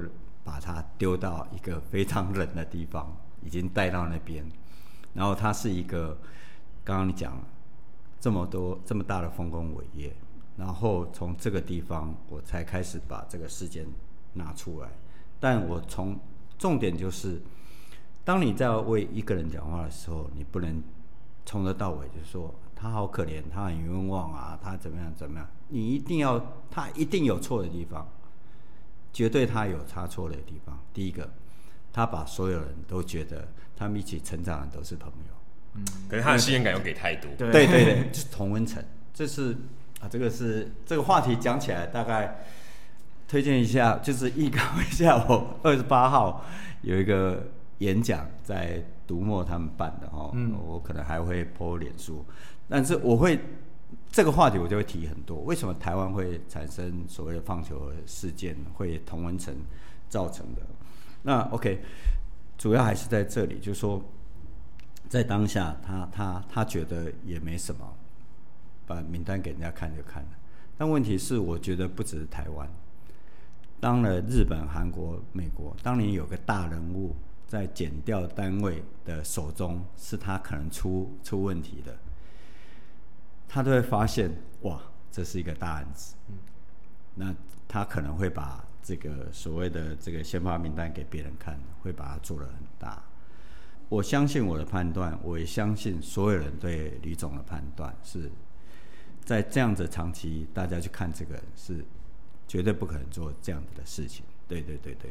但是你看最后嗜血的媒体啊等等的，嗯，他就是永远就被封杀了。嗯，对对，直到现在。那我在去年到呃厦门去去找他的时候，他现在带的其实是一个青少棒是对的球队，然后他还在那边整一样 一模一样整理场地，然后喂球给球员，那个态度跟带职棒一模一样。对对，所以还是一样，就是说自始至终没有看错这样子的一个人啊。所以在曾公眼中，飞总他。蛮始终如一的，对对对对。那我相信最近还是有人要做做媒体的研究，就是说我们到中国的这些教练，他也现在也比较等于是拒绝对方了。就像你讲的，信任感还是还是蛮重要的。不过花三十年三十年的时间，就是信任感啊，其实。也是蛮久的，这是一个很很长的 project。对 对，说真的，可是你同时可以有很多个 project 啊，对，不是三十年磨一剑。对对，我只写这个，然后就没了。九阴真经写出来就就没就那一部，当然有很有很多。不过有时候我是这么看呃事情的，就是说采访者，当然除非陌生人啊，采访者是什么样的人，有时候会决定受访者会给你什么样的。内容很大，有有时候甚至 Adam 绝对了解，就是有时候他会甚至会利用媒体的，大有人在。嗯，也、欸、这是聪明的。坦白说，这是我觉得这是聪明的，会利用媒体，至少他说，哎、欸，我今天一个媒体在你面前，哦，是某种程度上他有球啊，做球给你，你要不要扣啊？你要你要给你攻击的机会嘛？你如果懂得利用攻击的机会，哎、欸，你有办法把这个球打好。啊，有些人就让这个球就过去了。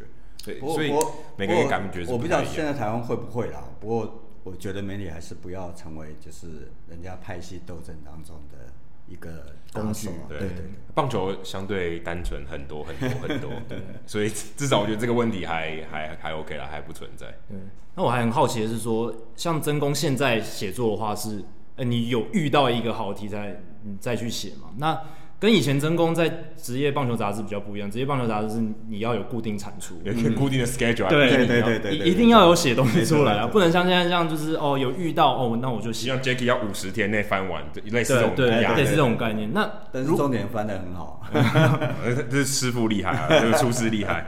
那如果真的要被迫要产出的时候，然后又要想到好的题材，真功你会怎么样去找灵感，找你想要写的人物？你会怎么样选择？以前我们职棒单很单很很简单啦、啊，就是四队造轮，轮到了那一队，然后就找当时 MVP 啊，成绩最好的，对对，对，很好。但啊，但是他们很怕封面魔咒啊。可是可是写野球人生，刚刚听下来就，我觉得啦，我自己感觉比较蛮偶然的哦，就是我要写什么，哦，对对对对对，是是比较都听来的。就是、我我我觉得，如果呃，我计划明年明年这个时间，我出一本《也就人生》第二集。嗯、那个东西就会觉得是你刻意去找，嗯，有时候会比较，我觉得啦，比较可能呃，或许也没有那么感动人，也说不定。因为我现在自己不自己不知道，对啊，因为我现在自己面临到的问题是我固定要有产出嘛，那每个礼拜可能要写两到三篇文章。那有时候是真的会面临到说，也想不到一个好的题材，没有没有菜可以选。对，对，然后就会觉得说，哦，又要写那个就是已经写过的东西。其实早餐店每天都点一样的东西，会会有会有会有。我我我接过苹果的副刊的每周的专栏之类的，嗯、会会会这样子。那这样的情况之下，我的建议是，你不能呃，假设你礼拜要要要要交稿了，你在你不能礼拜五。你要随时有笔记的习惯，嗯，就是随时哎想到什么什么。你的我那时候我记得我们不只是封面的，我们在开采编企划的时候，其实我的点子还蛮多的。那我觉得，呃，至少我对对 Jacky 你的建议是，你不要把自己丢在说都是棒球。你当然你一定是写棒球，你礼拜一一定是写棒球，去看看逛逛书局，去翻。不要翻棒球杂志，时尚什么什么什么。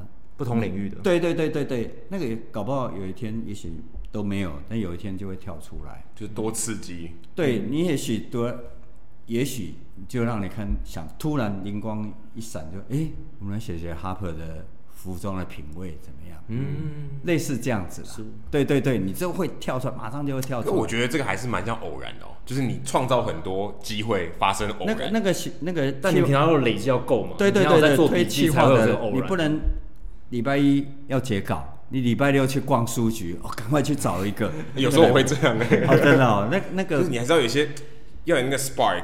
我说，哎、欸，我可以，我可以有一些什么样的方向，去多去看一些东西，寻找一些 spark。也许你那些东西你已经有，对，只是你不知道，哎、欸，我可以，我可以写这个方向。那我其实有这个资料，只是我没有那个 spark。对，我想我要去写。真功意思是说，就是逛书店这件事，就是平常就在做，对，而不是到快结稿的前一天，再马上去猛逛这样子。不是说你的生活二十四小时除了睡觉之外，你就在想那个专辑，嗯、不是，你平常就要养成习惯，让你的脑筋去动。嗯据说企划人员也是这样子，在你看，我现在也是到处看 YouTube，就是各种好笑的漫才啊，什么都看。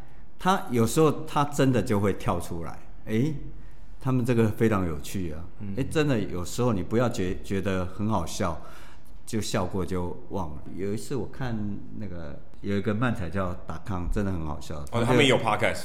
都好好，达康还在讲哦，他们有他们有发，对对对对对，类似这样子。他们他们说在讲棒球的好笑的事情，然后有有一天就有一个人上去，好像是拿高尔夫还是剑击的，类类似这样子，就说很多东西其实你你会不间断的，如果你养成习惯去看跳开棒球的话，不要从棒球找棒球了。如果你真的对你来讲。写题目是一个想想题目是一个很大的压力的时候，嗯、其实我我是做这样的建议，因为这是我几乎是好几十年前都有一直有这样习惯，就长期、就是、长期的累积。对对，什么什么类型的书、什么类型的杂志都看，是啊，装潢的啊什么的，对，所以我们那时候想了一些这帮杂志，除了介绍球员之外，想了很多专题，还蛮蛮受欢迎的，对。嗯跟生命的经验很有关系，有关系，有关系。对，年纪到一个程度，累积到一个，因为你不可能十岁累积三十岁的东西嘛，太难了。对，没错。所以就像你会讲英文哦，你今天英文不好，可是你可以讲一个比美国人讲更精彩的英文的故事，因为你的生命的经验更多嘛。那就今天一个七岁的小孩，英文也许还比你还好，是他没办法讲的比你好，因为很合理嘛，就是语言本身是一个工具，可是你要讲的题材，你的甚至你的停顿的语气，哎，那个可能是。七岁小孩是做不到哦。我，对，这样讲真的很棒啊！就是说，呃，比如说你你现在看这本呃《野球人生》这本书，你都可以，即使你不认识曾文成，你都可以感受到写作人基本上是有年纪的。他有些他生 生活经验上面的，所以有些人的笔看起来比较老成，也差不多这个意思。對，对对，有一点。偶尔有几篇文章会透露出一些沧桑感，因为有时候提到年代啦，对啊，年代那个太明显了。对对对，确实。呃，如果是以现在的话，我觉得中华之棒，我我当然我会会想要去找二军的人。嗯嗯，对对对，我觉得第一个就是说，呃，我们要要要到底要凸显谁？然后詹子贤这些人当然非常厉害，也非常红。对对对。那我觉得你的文章对他重不重要？也许重要，但你的文章以一个二军的选手来讲，他同样在那边磨，嗯，磨到现在，那你的文章能够让他更激励，不是你的文章就能够让他上一军，没有那么厉害，但你的文章能够让别人看到他，我觉得是值得。非常值得去试的。对，题材上我觉得也相对比较新鲜一点。对啊，对对对，大家都没写。一定一定一定一定，而且要花时间。我我喜欢花时间去做一件事情，是至少你要跑到一个可能离开你的舒适圈，然后而且他们现在不打中午了嘛，我记得。哎，还还中午还中午还是白天的比赛，是蛮容易脱水的比赛，都要戴太阳眼镜，对打击。对对对对，这样的情况之下。我会去寻找。事实上，我过去曾经有跟民视的主播进讲说：“哎，你在播二军哦，那二军有几个选手，你觉得是很 OK 的？”然后他顿了一下，他以为很 OK 是什么三成打击。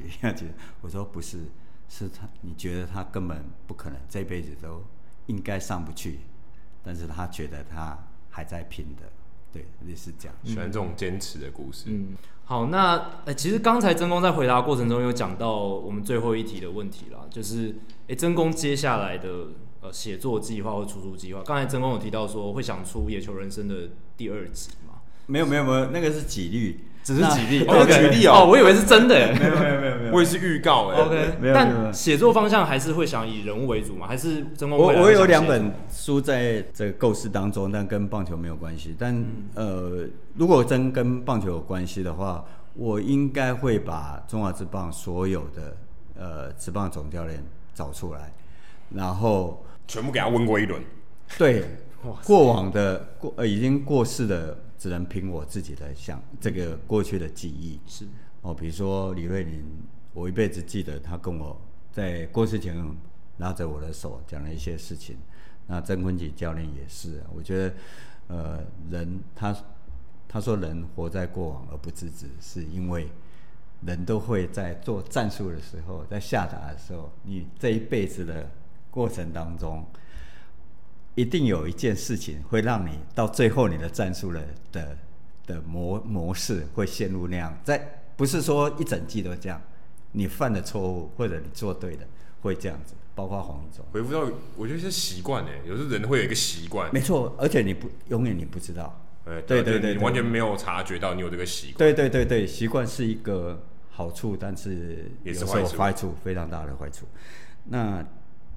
也许大家也可以给我压力，就是说 把这本书出出来，我觉得值得看。就是说，包括呃已经不在这个线上的哦，包括王国文会教练等等的，他们有他们的想法，我不会介绍这个人给大家知道。像跟我们刚刚提的说，哎，他在选手生涯怎么样怎么样？也许现在没有什么太多的想法，只是大家你这样子问，因为我刚刚讲的那个日本职棒监督列传已经买不到了。嗯、我曾经想要买给送给大家猜是谁？周世奇，我觉得不是说只有周世奇会看书了，而是他自己写的，他有想法的人，真空觉得会有共鸣的。我想把这本书的内容告诉他，就是说，呃，其实有，呃，市面上有有这本书。那当然提到这个也再再再推崇一下 Jacky，就是说翻译真的是很重要。这本书是大陆人翻的。所以你可以想象那个内容，多少年前翻的？哦，二十几年前。那那那真的会应该蛮可怕。后来我受不了。现现在应该我觉得会好很多了。后后来后来我受不了了，我我就因为他当做气管书，日本总教练监督绝对是气管人才，管理对对人才。然后后来我写写信给那时候我年轻热情，写信给出版社，我说这样不行，我帮你们校稿。所以他们再版的时候就完全不一样。所以那本书，如果真的各位找不到它的话，你会发现，搞不好全台湾只有这本书上上面写整理曾文成。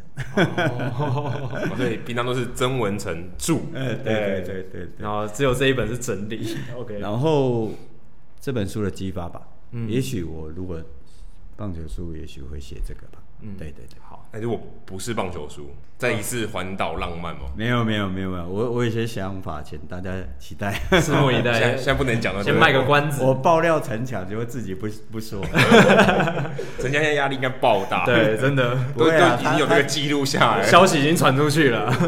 不会啊，他已经陆续在交稿了。OK OK，好，那我们就期待接下来真宫的新作，还有就是。之后可能会有这个总教练特辑，当然还有陈强他们棒球惊叹剧三这些新的哦，棒球大家应该会感到很兴奋的作品。那当然也不要忘了真宫的现在的最新著作《野球人生》这一本书哦，已经在各大的书局、各大通路都可以买得到。那希望大家真的要用行动去支持，这样子不管是真宫或是呃 MVP 制造机的出版社啊，他们才会继续哦把这些运动的好书给大家。那今天非常谢谢真宫来到 Hit 大联盟。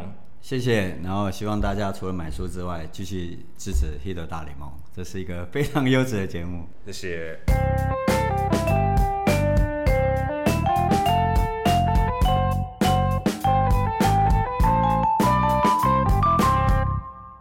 听完跟真光的访问之后，我们接下来解答一下本周的冷知识哦。那 Adam 有想到是谁吗？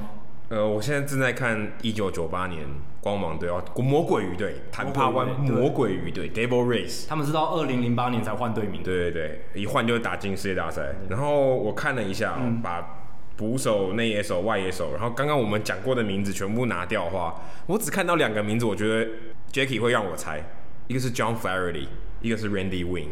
所以我猜应该是这两个其中一个。这两个算是他们到王建民时期都还有在打球的，所以有一些球迷可能听过。John Flaherty 是我记得零五年还在洋基队当二号捕手。对对对，然后 Randy Winn 后来也到巨人队也打过一，也有在洋基队打过。所以我猜应该是两个，因为刚刚讲了这么多人，应该都不是。哎，这两个都不是，最后也不是，最后那你会讲出一个名字我完全没听过的。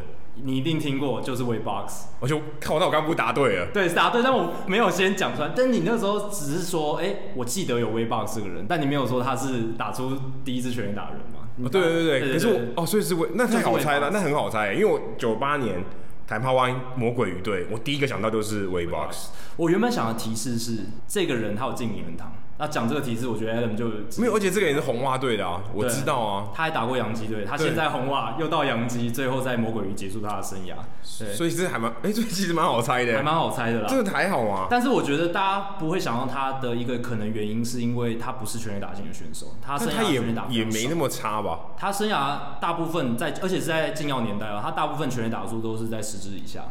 然后他在一九九八年那一年在，在那刚刚 Randy Winn 跟 John Flaherty 更差，啊，更差，对，更惨，对，在那个年代，你全垒打数十支以下，其实真的是非常大型选手了，就是真的短枪型。那他是在一九九八年三月三十一号主场对上老虎队，那一天哦，纯品康纳球场涌入了四万五千三百六十九人。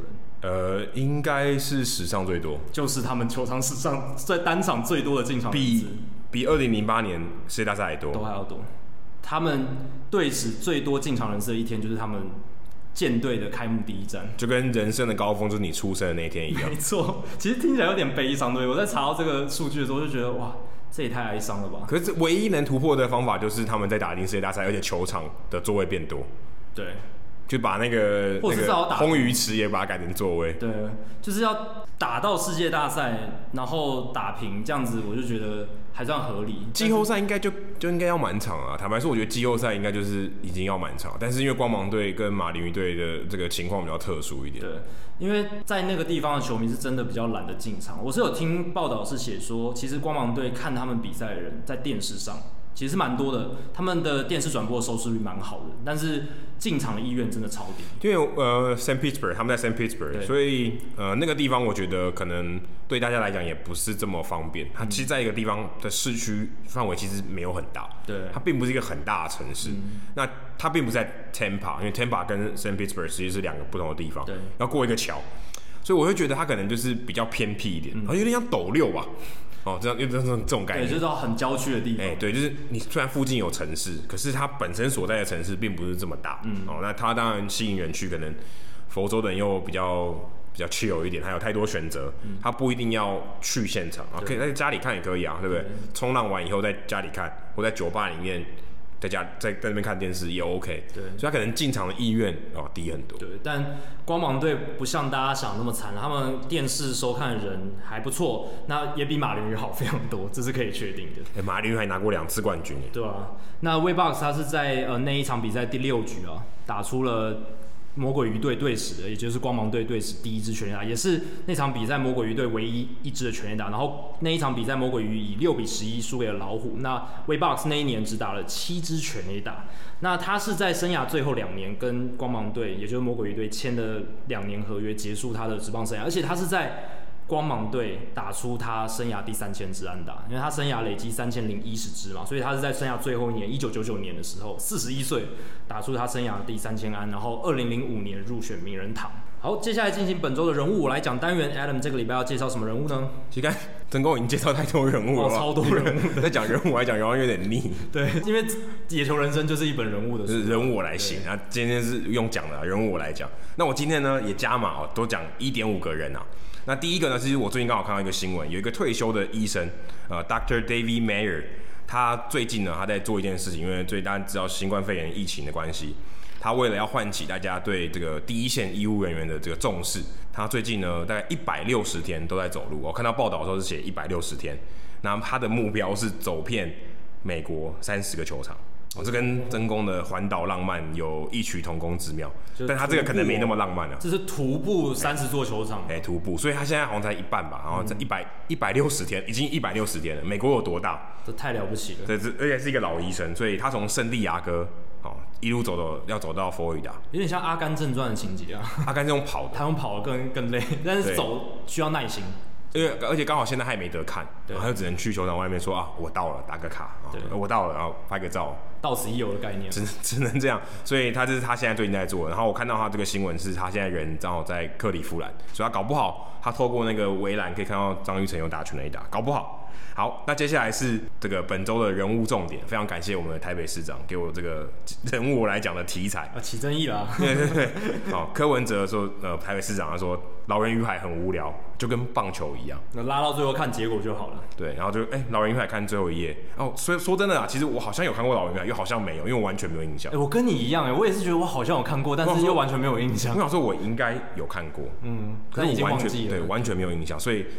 我也不能说它就是一本无聊的书，但的确是一本没有太多印象的书。对，没有让你觉得说，哦，我看过这本书，然后记得二十年这样。但但我看到报道或者带相关的讨论，对于这则呃，所以说失言或个人看法的这个新闻呢，大家讨论的时候其实没有提到一点是，写《老人与海》这本书的海明威，他其实本身就是个棒球迷。哦，他是一个超热血。哎，所以当柯文哲在讲这句话的时候。他其实还蛮准的哦。对，我不知道他心里有没有想到这个关联，可能没有。因为其实书里面有提到棒球。对啊。所以他在讲的时候，我不知道，哎，其实搞不好他其实是很厉害，他就哎、欸，我其实知道海明威是棒球迷，所以我才把这两个结合在一起。不然不然，世界上无聊东西这么多，为什么硬扯棒球？而且我知道说《老人与海》这本书在历史课本，至少我国中还高中念的历史课本，他其实有提到这本书，然后也有提到里面的关键人物就是 Joe DiMaggio。应该说里面他有提到的棒球人物 Joe DiMaggio，所以的确跟棒球有关系啊，有很大。所以《老人与海》无聊，棒球也无聊，好像也 也蛮合理的、啊。对，无聊的人喜欢无聊的东西，对你才无聊啊，只是就是这样啦。那海明威呢？他其实就刚刚我们讲，他是一个棒球迷，他也很喜欢拳击。那但我跟他喜欢对决的感觉吧，我觉得。对，其实你看《老人与海》这本书也是对决嘛，老人对决鲨鱼跟那个马林鱼嘛，旗鱼。所以他其实某种某种程度上，他们应该蛮喜欢这种一对一对决的那种感觉。那海明威出生于芝加哥，他是白袜迷，嗯哦，他一九一八九九年出生的，一九零零年，二十世纪之前最后一年出生的人，他出生在芝加哥，在 Oak Park。那很理所当然，他是白袜队的球迷。而且那个年代是美国在呃棒球在美国成为国球的，是一九一零年他们那时候塔夫特总统宣布棒球成为美国国球，所以海明威成长的那个时代是棒球在美国最火热，所以真的是最火热，就像可能中华职棒在早期的这种情况，对，职棒前五年那个感觉在起飞的情况。所以当时他在芝加哥，一九一九年的时候，他二十岁，刚好遇到了黑袜事件，哇，对他打击非常非常大，他也是真的。就很心情很差了，就是其实大家对于这种千赌案，我觉得他他他如果现在回到台湾哦，跟台湾球迷聊一聊，我可能蛮感同身受，就有点像黑虎事件、黑鹰事件发生的那个时候那些元老级球迷的心理的感觉。对，那其实我今天是专注讲海明威跟棒球部分，那像他的文学作品然后是他这些婚姻啊，我就就略过不提了。那如果你去英文版的这个 Wikipedia 找海明威，你搜寻 baseball，一条东西都找不到，其实我也不懂。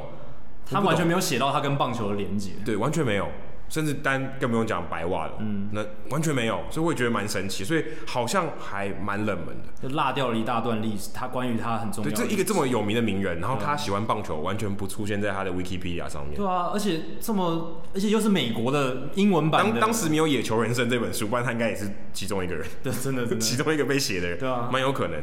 所以我就想，哎、欸，那我就去问这个海明威专家，刚好也是哦，算是 Jackie 的老师啊。台大的陈荣斌教授，他也曾经出过《危险的友谊》，超译 Fitzgerald 就是写《大亨小传》的菲兹杰罗跟海明威这本书，所以他提供了我蛮多哦这个资料。因为陈老师也是棒球迷啊，也翻过《队友情深》这本书，还有《沉默的王牌》，所以然后问他非常准啊，他会他会提供给我哦，不是海明威跟棒球以外的资料，所以他就真的给我提供这个资料。然后他在这本他也提供给我一个论文啊，有一个伊利诺州卫斯理大学有一个 James Plath。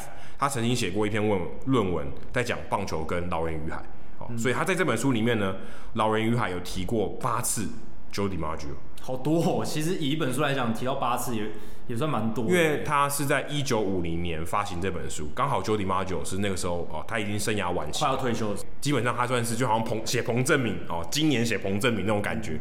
当时他可能是最红的人物啊，最最引起大家共鸣的，所以他在这本书里面提过了蛮多次，也算是。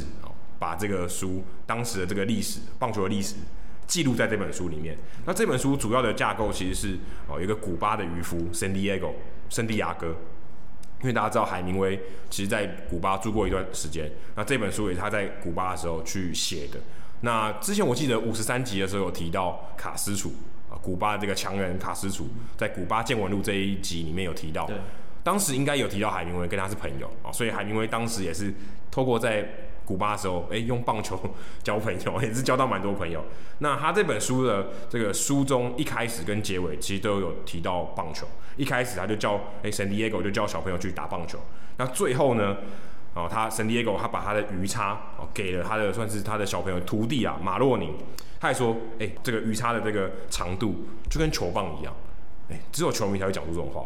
对啊，不然你会联想到其他杆子吗？为什么一定是棒球棒？所以，哎、欸，你可以看得出来，这个海明威的文字里面留有棒球的这个写意，时不时都都要想到一下棒球。代表他潜意识里面、脑子里面在写作的时候会想到棒球，他就没办法，就情不自禁、克制不住。而且他把这个 DiMaggio、Joe DiMaggio 在书中就是一个英雄的象征哦，什么好的东西都提到 Joe DiMaggio。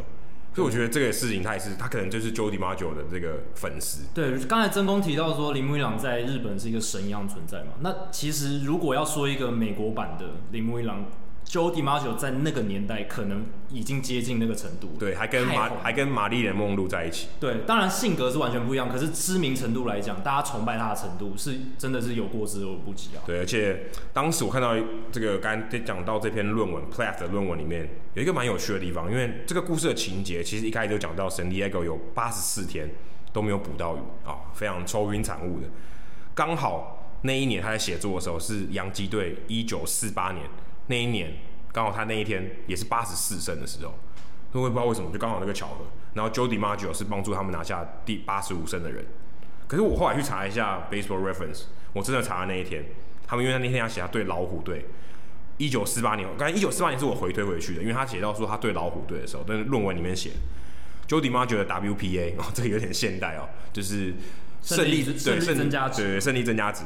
只有零点零七四，百分之七点四，等于他帮助这个球，他决定这个球赛的胜负，大概是百分之七点四的重要性。那他那一场比赛，他的 batting line 怎么样？好像好像是一支安打吧，四支一的样子。四支一。所以也许是胜利打点，可胜利打点七点四好像有点太低。嗯。所以我就想，哎、欸，这个是不是有点搞错？但是，哎、欸，他其实在讲这件事情，就有点像是在讲，哎、欸、Joe DiMaggio 帮我有点像突破，然后又帮助洋基队获胜，就好像我跟这个马林鱼。好，打赢了一场胜仗，所以我捕到这条大鱼。哎、欸，我还突然想想，杨基跟马林鱼，二零零三年好像就这个组合、欸，哎，对，就但是马林鱼，马林最后赢了。可是我后来查一下新闻，没有人用这个梗、欸，哎，对啊，没有人用老人与海这个梗，对啊。照理来说，如果你是敏感度够高，然后文化底蕴够的这个棒球记者，可能就会想到这一点了。对，如果美国的真功可能。如果在写这那那个时候的世界大赛，搞不好就会想到这个。海明威他是从一九三九年开始在，就是他搬到古巴的 San Francisco de Paula，就是这个德保啦 这个地方，断断续续二十多年住在那边。然后他其实这是一个小城市，离首都哈瓦那大概三十分钟。他有多爱棒球呢？他的这个后院就有一个棒球场，自己弄的小型的，给这种儿童开始打的。所以后来有一本书，二零零五年有一本书就在讲他这个。家里后院的故事叫 Home Run Key，然后就讲说，哎、海明威当时在古巴怎么样教这些小朋友打棒球的故事，好像写作的人就是其中的一个亲戚啊，他去写了这本书，所以真的是他跟这个棒球的关系非常的非常的深。而且《老人与海》也是在古巴时期写的，我刚才有讲到这件事情。然后海明威他在古巴的时候，他有打一些业余的比赛，就跟我们现在可能假日去桥下打那种垒球的比赛一样，他打棒球。那我看到这个论文里面写到说，他其实那时候是当一垒手，哦，他是一垒手，而且据说是重炮手，就是蛮能打全垒打的。他那时候年纪也比较大一点了，对，对，可能有点四十几岁了，痛宰那些小朋友这样。对对对。那后来他有点老了，就不太能打了，嗯、开始改改练蝴蝶球。哦。怎么听起来有点像走 Tim Wakefield 的路？对。就一垒手，然后转成蝴蝶球投手。那个时候我不确定，但是那个时候可能 Hoyt Wilhelm 就是。美国职棒早期一个非常有名的蝴蝶球投手，可能已经有在投球了，所以蝴蝶球确实也是当年那个时候大家觉得很感兴趣的一种球路。对啊，然后他其实不管他在干著作会提到这些棒球的梗，他甚至连写信啊，采访的时候，他写给这个 New York 的女记者 Lillian Ross 的时候，哎，他也是说他最近表现不是很好，他说因为他脚也长骨刺，跟 Joe DiMaggio 一样，Joe DiMaggio 长骨刺那年只打。两成九六哦，以 Joe DiMaggio 的标准来讲是蛮低的，超低的。然后我看了一下数据，其实没有。Joe DiMaggio 一九四九年他长股市那一年开刀，他打七十六场，但打击率有三成四六，所以他可能写信的时候没有，那时候没有 Baseball Reference，、uh, 所以他。可能查证有点错误。OK，然后这个 Ross 他其实就是哎、欸，算在业界啊，专门访海明威一系成名的这个女记者，所以这个还这个这个信还蛮有这个价值。嗯。然后当《老人与海》出版的时候，我看到这个资料里面写说，哎、欸，当时海明威受到蛮多批评，然后就觉得这个这这写什么东西，好像就有点无聊这样。他就说，哎、欸，这些批评呢，就像强劲的平飞球啊，如果我没办法守啊，就觉得很遗憾。但我作为三垒手呢，这些批评都是可以预期的。我只能这个反应接招，连这个梗也要用棒球。嗯，然后哎，没关系，这些批评排山倒海来，就像这种强袭球，hard corner 啊，没关系。我作为三垒手，我能接多少就接多少。我知道这些球会来，我也不会闪啊。但我就会想办法承受这些事情。所以真的觉得蛮有趣的。而且我看到杨照哦，这个大作家杨照，他也有写到一本书《对决人生》，解读海明威。他里面也提到说，哎，海明威也蛮喜欢用。球种来形容这个写作的风格。他曾经用纸插球来形容法国诗人波特莱尔的诗，充满变化，难以捉摸，就是看两根直的，突然往下掉，嗯，出乎意料了。谁会这样子啊？就是只有热爱棒球的作家才会用棒球。哎、欸，这个代表他的这个文化底蕴真的很强。是啊，在厚植在他的协议里面，出口成章，然后成棒球，什么都有棒球。嗯、其实我看到这个时候，我有点觉得，你跟他讲一讲，那作家嘛，他他本身也不是打棒球的、啊，你说其实他这个影响这么大，对他来讲，哎，好像这些文化东西就随着他的作品普及了啊，棒球东西也跟着一起他的作品一起普及了。也我觉得可能很多人他读了这个经典名著以后，也对棒球有一点印象。可能对于美国文化来讲，也是潜移默化中有很大的帮助。对，而且这也凸显出棒球里面有很多东西是可以拿来做人生的比喻，生活经验的比喻。所以就野球人生嘛，真的就是野球人生。再打一次，再打一次输。而且我看到的时候，我就想说，看我们台北市长这样，不知道有意无意的失言，我就觉得，我们就以一个棒球迷的角度来看，我是觉得有点难过。嗯啊，你看美国，不管说九一一事件，然后。乔布西丢出那一球，大家很感动。他虽然只是丢出那一球，他不是那一球而已，他有更大的意义。奥巴马他穿国民队的衣服，里面穿白袜队的这个外套，人家觉得，你看他是有在在乎的哦。说，哎、欸，我打死我也是白袜白袜混哦。所以在外面穿的国民队外套没办法，我开球要穿国民队的外套，我不能穿白袜队的。但我里面穿白袜队的这个外套，证明我的这个忠诚。那代表他们其实这个棒球的底蕴，在一般的人里面，甚至总统，你都可以看到他们作为一个政治人物，他们知道这些东西是很重要的，因为这个棒球的文化是他们美国文化的一部分。但我不会说棒球文化是完全是台湾文化的一部分啊，可能很多人认为是赢球还是国球，但是你也必须承认它是。可能台湾最重视的运动之一吧，是，我想应该也是第一啊。呃，至少以职业运动角度，它是最，甚至还是唯一的职业联盟，对不对？唯一最大，算是规模最大的职业联盟。所以我觉得这些东西是让我觉得有点可惜啊。我很希望有一天我们的政治人物或领导人。是有这些棒球的这些文化的，随、嗯、便哎、欸、还可以讲说有一些东西啊。我面对你们这些批评，我觉得就像指插球一样，哦，或是面对你这些批评，我就跟三垒手一样，就接招嘛，对不对？对你直你直球对决，我也可以来打。虽然直球对决好像蛮常用的，对不对？蛮就蛮类似这种东西。就美国有很多词汇，他们日常在用的一些词汇，其实都是棒球带进去的。那如果有一天台湾棒球可以走到一步是。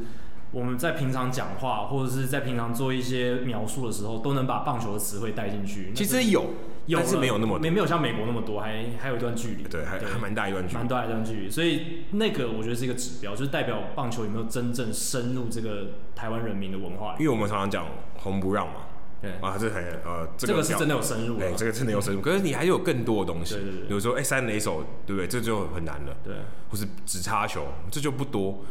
所以我觉得这个是我们可以努力的地方。对啊，不管是文学啊，或是政治人物的这些东西，啊，就讲这次事件，海明威跟柯文哲，你都有很多可以努力的地方。什么这个事件急转直下，就像一颗 Justin Verlander 的曲球一样，就是我随便。像或像阿甘的曲球，阿甘的直插球。哦，阿甘的直插球，对对对对，可以，这种也可以。啊，这样可以吧？对啊，或者是这个事情飘忽。臭屁的跟陈奕迅一样。对啊，这个事情飘忽不定，就跟徐总的蝴蝶球一样，类似这种，对不对？对啊，我觉得蛮期待有这一天。真的真的，希望可以有这样子的一天到来。好，接下来数据单元，Jacky 也延续刚刚曾公提到的这个人物。对，飞总呃吕文生总教练哦，那他带兵五年四冠嘛，这是丰功伟业。再提一遍，二零零七到二零一一年五年四冠，冠军数中职史上第二多，但是效率的话一定是最高的。洪一中总教练十五年七冠嘛，是中职的这个总教练冠军王，很猛。但是飞总的效率更胜一筹，这是毋庸置疑的。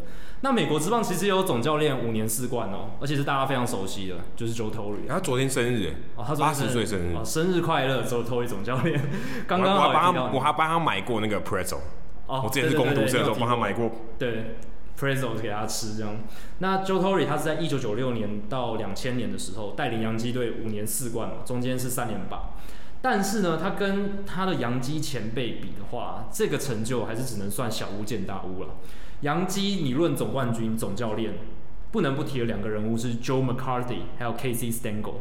他们两个人呢各拿七冠，那七冠也是大联盟史上最多。哎，跟中华职棒一样，洪总七冠，哎，美国职棒大联盟七冠。哎，但讲起来，洪一中真的超强，因为只有三十年，三十年就拿七冠，这个对已经超越了这个美国职棒这些名名总教练，超夸张的，超厉害。刚刚七冠是一一百五十年的。记录哎，对啊，一百五十年，三十年就有三三十年草创三十年就有了七年的这个总冠军，但今年可能有点难，今年难度很高啦，但是也不得不看得出来，其实洪总他不管他今年表现怎么样，他带兵怎么样，但是他至少在拉米狗拉纽时期的这个带兵是非常成功，是毋庸置疑。那回到美国职棒啊，Joe McCarthy 跟 Casey Stengel。那谈到效率的话，没有人可以比 Casey Stengel 更强，因为他是大联盟史上啊，可能可能棒球史上吧，我不知道其他联盟有没有。Casey Stengel 他连五年带领洋基队拿冠军，一九四九年到一九五三年，哎，刚好也呼应刚才 Adam 提到的 Joe DiMaggio 最后生涯晚期的时候有重叠到，因为。DiMaggio 在一九五一年退休嘛，那四九到五一年这三年，他有参与那三连霸，但他那时候已经有点退化了。对，已经退化蛮多的了，跟他生涯前期比起来。那而且一九五一年到一九五三年，其实也是 Mickey Mantle 下一个传奇的生涯开端。所以 Stengel 真的是他那连五年冠军，至今还是一个传奇啊。我不确定那个日本职棒跟韩国职棒有没有五连霸，但我想应该也是很难很难的一件事。五连霸真的太难了，真的太难。你看中华职棒三连霸都是一个超大的传奇了嘛，就是呃兄弟象嘛，然后以前这个味全也有，味全，然后统一师也有嘛，那都是很困难很困难的事情。那更不用提五次，真的是有现在看起来有点像天方夜谭。但我觉得联盟作为一个联盟，这样是不好的。你说连霸单调啊，太太多连霸，对对对，对啊，一队那么强，代表大家相对比较弱嘛。对，大联盟二十一世纪以来没有人连霸过。对啊，从洋基队连霸之后就没有人在连霸。这这样比较好看啊。但是中间有巨人队，哎、欸，五年三冠的王朝。对 对，但至少换换人做做看嘛。对，就是我其我我记得我们之前以前节目有聊到说，就是增加这个竞争性嘛，那让那个竞争环境比较多元一点。不然的话，战力拉的太极端，都是某一几队在赢，其实会让这个竞争环境变得不好，对整个运动的长期发展就不平衡是一件好事。对，战力不平衡。那就媒体的操作上来看，或是推广这个运动上来看的话，其实老实讲是蛮好来操作的。就是那时候媒体就是可以把这个东西炒得很热嘛，就很强这样丰功伟业。对，而且其他球球队的球迷会更恨洋基队，这个对立感再塑造出来的话，就可以在推广上，我觉得是。那前提也是让他们有机会打赢洋基队。如果他们都摧枯拉朽的，这好像也不好看。对。但你回想洋基队在二十世纪末期那时候连冠的时候，也是堆高到另一个程度，而且某某一说也是他们那个连冠也是让棒球回到美国这个以前那种热爱程度的关键之一。可我觉得那是因为他在纽约，对。如果今天在其他小地方，光芒好了，在坦帕，哎、欸，如果光芒五连霸的话，那更了不起的故事。其实老实讲，对不对？因为他。没有，就是打假如这一队整个搬到光芒，哦，光整整队好搬到坦帕，我可能觉得受关注的程度就没那么大。超强，但没、欸、当地媒体少啊，当地的这个影响力比较稍稍微比较弱一点，也许就没有这种全国性队伍，嗯，就很强嘛，哦，但就很很强归很强，就是可能像红人，红人也很强啊，可能就不是全国队伍。对，对，如果媒体关注度没有那么高，确实是会大红机器也没有变全国队伍。会形成一种劣势啦。对啊，大红机器或者是还有像运动家有三连霸，七零年代有三连霸，确实在棒球历史上留下一个注脚。可是当然没有像洋基队连霸的时候这么热，或是被炒了那么多，被炒那么多。可是不得不说啦，就是如果连霸太多，真的会对这个运动的体质，我觉得是体质造成一个蛮大的影响。那长期来看，长长期来看，但是如果是推广上面，如果是洋基队这一种哦，一直连霸。搞不好是一件好事，对不对？欸、有可能，有可能。那回到 McCarthy 跟 Stengel 啊，McCarthy 我刚刚讲了，还有 Stengel，Stengel 他是从 DiMaggio 衔接到 Mickey Mantle，那 McCarthy 的话，他是从贝比鲁斯跟 Lou Gehrig 的年代衔接到 Joe DiMaggio 还有 Bill Dickey 的年代。这我也可以当总教练哦。这这个就是大家说的嘛，是不是他们两个人就是当西瓜就好了？对啊，就看看着他们这些传奇球星打。但 Phil Jackson 肯定会说没那么简单，绝对是。这也是我想讲，其实。有球星是一回事，你们整合这些球星，尤其是棒球运动，让大家都满意自己的出赛时间，然后让这些球星能够相处融洽，打出最好的成绩，这是一个很大很大的学问。所以 McCarthy 跟 Stengel，我相信跟洪总一样，他们一定都有他们独到的一面，不只是靠这些球星而已。那胜率来看的话，Joe McCarthy 他是一个在完全不同档次的人哦，因为他生涯两千一百二十五胜，只有一千三百三十三败。他胜率是六乘一五，哎，这个以带过二十四年球队的总教练来讲，真的是天方夜谭的数。哎，不过说真的，六乘一五不会让你感觉到是压倒性的胜利，但是任何棒球的那二十四年六乘一五是非常非常离谱的数字，非常夸张。你说 NBA 都可能觉得靠夸张，你 NBA 你说有那种六七十胜单季吗？但是你说一支球队要二十年在 NBA 拿到六成一五的胜率，那也是非常难的事情。NBA 可能变数还大一点，对啊，棒球真的太难，棒球你要破六成，我觉得已经天方夜谭。对啊，五成五我就觉得很强嘞。对啊，NBA 你说你大找大明星组队，很快就强队，然后胜率可以很高，但棒球完全不是这么一回事。对啊，所以在棒球界这看起来又更不可思议，所以。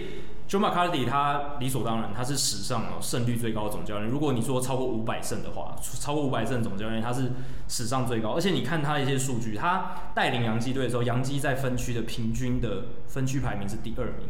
而且你要记得那个年代啊，是十六支球队，没有分区的，是只有美联跟国联，然后排名就是算美联八支球队在排的。所以又比现在更难，因为现在看分区排名只有五队在比嘛，但是他那个年代是八支球队在比，他平均排名是第二，所以等于是 A 段班的前段班，A 段班在前段班，A 段班的前二分之一，A 段班的前段班，而且他最烂的一年，最烂最烂也有第四名，所以他最烂不会比呃一般的球队烂。哎、欸，你有你有 Baby Ruth，你很难烂吧？还有 Joe DiMaggio 对不对？而且刚好接上来就是。贝比鲁斯还有 Lou Gehrig 时代结束，DiMaggio 马上接上来这样子，你很难输啊，真的很幸运啊，真的很幸运。那他跟 Casey Stengel 在这个从一九三一年到一九六零年，总共帮洋基拿了十四座总冠军，三十年拿了十四座。哎、欸，所以二十七座有一半都这两个人拿的。对啊，所以真的垄断有点可怕，非常非常可怕。Joe McCarthy 还有 Casey Stengel 那个年代拿了那么多总冠军，那到后面。Joe Torre 能够拿总冠军，又是一件更了不起的事情，就是因为 Joe Torre 这个年代竞争的球队更多，而且我觉得竞争环境比那那个年代强，强多了。所以 Joe Torre 能在九零年代拿到就是五年四冠是更了不起的啦。所以洋基真的是一支很神奇的球队，他们从以前就是这种冠军的血统就一直灌注在他们的传统里面。那最后的话，我想聊一下，就是诶 Joe McCarthy，他很有趣哦。他在一九二六年开始带队的时候，他其实是带小熊队，哎、欸，小熊队哦，那时候是已经离开光绪熊了，就是光绪熊也拿冠军嘛。那后来就变成一支万年烂队。可是 McCarthy 带的时候，其实小熊队战绩很好，甚至他在一九二九年还帮助小熊队带领他们拿下国联的冠军，哦，就打进世界大赛参赛权。对，所以其实马卡蒂在小熊的时候，呃，也带兵成绩也很好。所以他到洋基队的时候，他承袭了他这种带队夺冠的传统，他就是在洋基队就开启了一个辉煌的生涯。然后呢，他离开洋基队更有趣的是，他直接到红袜队，这个无缝接轨，真的够屌了吧？直接从洋基到世仇红袜队带。逆 Johnny Damon，对，逆 Johnny Damon。中中间隔了一年，他一九四六年结束洋基的执教之后，一九四八年开始带红袜，可是时间也很短哎，这个时间也很短。那像 Boggs 也是从红袜哦到洋基，最后到魔鬼鱼。那说真的，洋基要到红袜超难，很难，对不对？超少这种人，超少。因为通常都是已经被红袜迷恨之入骨了。你在洋基待那么久了，对不对？David Wells 是一个，对，但是他中间有过水别队，就真的很极少数，真的是极少数，很难做到这种事情。所以，而且我觉得 McCarthy 他是已经在洋基队拿了七七座冠军，然后你说到红袜队带兵。哇，这个冲击感！不过我必须要说，红袜跟洋基世仇是很后面才发生的。嗯，就是他前面这个是后面是媒体炒作出来，所以当时我想应该是没有那么没有没有现在那么夸张，欸，没有那么世仇，还是当然是同分区的对手，可是不还在还在新婚期，还没有到世仇。对，而且那个年代，一九五零年代，洋基队的这个比较大的仇人可能是布鲁克林道奇，对，应该是在同城的这个对决这样子，所以确实也蛮有趣的。他那时候就到。红袜队，而且他有带了另一个传奇，就是 Ted Williams，这所以哦，Joe McCarthy 他接触过的这些传奇巨星哦，这十根手指头都数不完，非常厉害的一个总教练。那他在历史上的胜场数两千一百二十五场排在第八，那 Casey Stengel 是一千九百零五场排在第十二。那大联盟史上哦，十一位两千胜级的教练啊，十位都已经入选名人堂了。那最后一位 Bruce Bochy，我们之前节目有聊过，他也是准名人堂，所以。这些教头全部都是名人堂等级的教头，真的是星光熠熠。好，以上就是第一百七十四集的内容。如果大家喜欢我们的节目的话，欢迎加入我们在 Facebook 的社团 Hito 大联盟讨论区。加入这个社团，记得回答三个简单的问题，就可以和我、还有 Jackie，还有其他上过我们节目的来宾与听众朋友一起畅聊棒球。那如果大家对于美国职棒或是棒球有相关的问题，也欢迎上我们的官网 hitomlb.com 上面填写发问的表单，我们会尽可能在节目一个月一次的听众信箱单元上面。统一回答、讨论、分析大家提出的想法还有问题。如果你想要订阅我们节目的话，也很简单，详情请上我们的官网 hitomlb.com，上面有详尽的订阅解说方式。无论你用的是手机、电脑、平板，作业系统是 iOS 还是 Android，都可以免费的订阅。那我们在 Spotify 上面也有上架，所以欢迎大家在 Spotify 上面追踪还有收听我们的节目。最后，希望大家到 iTunes 的 Podcast 专区，在 Hito 大联盟的页面底下给我们评分留言，给我们回馈，可以让我们做得更好，也让那些还没有听过 Hito 大联盟的朋友能够更快速了解我们的节目内容还有特色。那如果有机会的话，在节目中也会被念出来哦。好今天的节目就到这里谢谢大家拜拜。拜拜。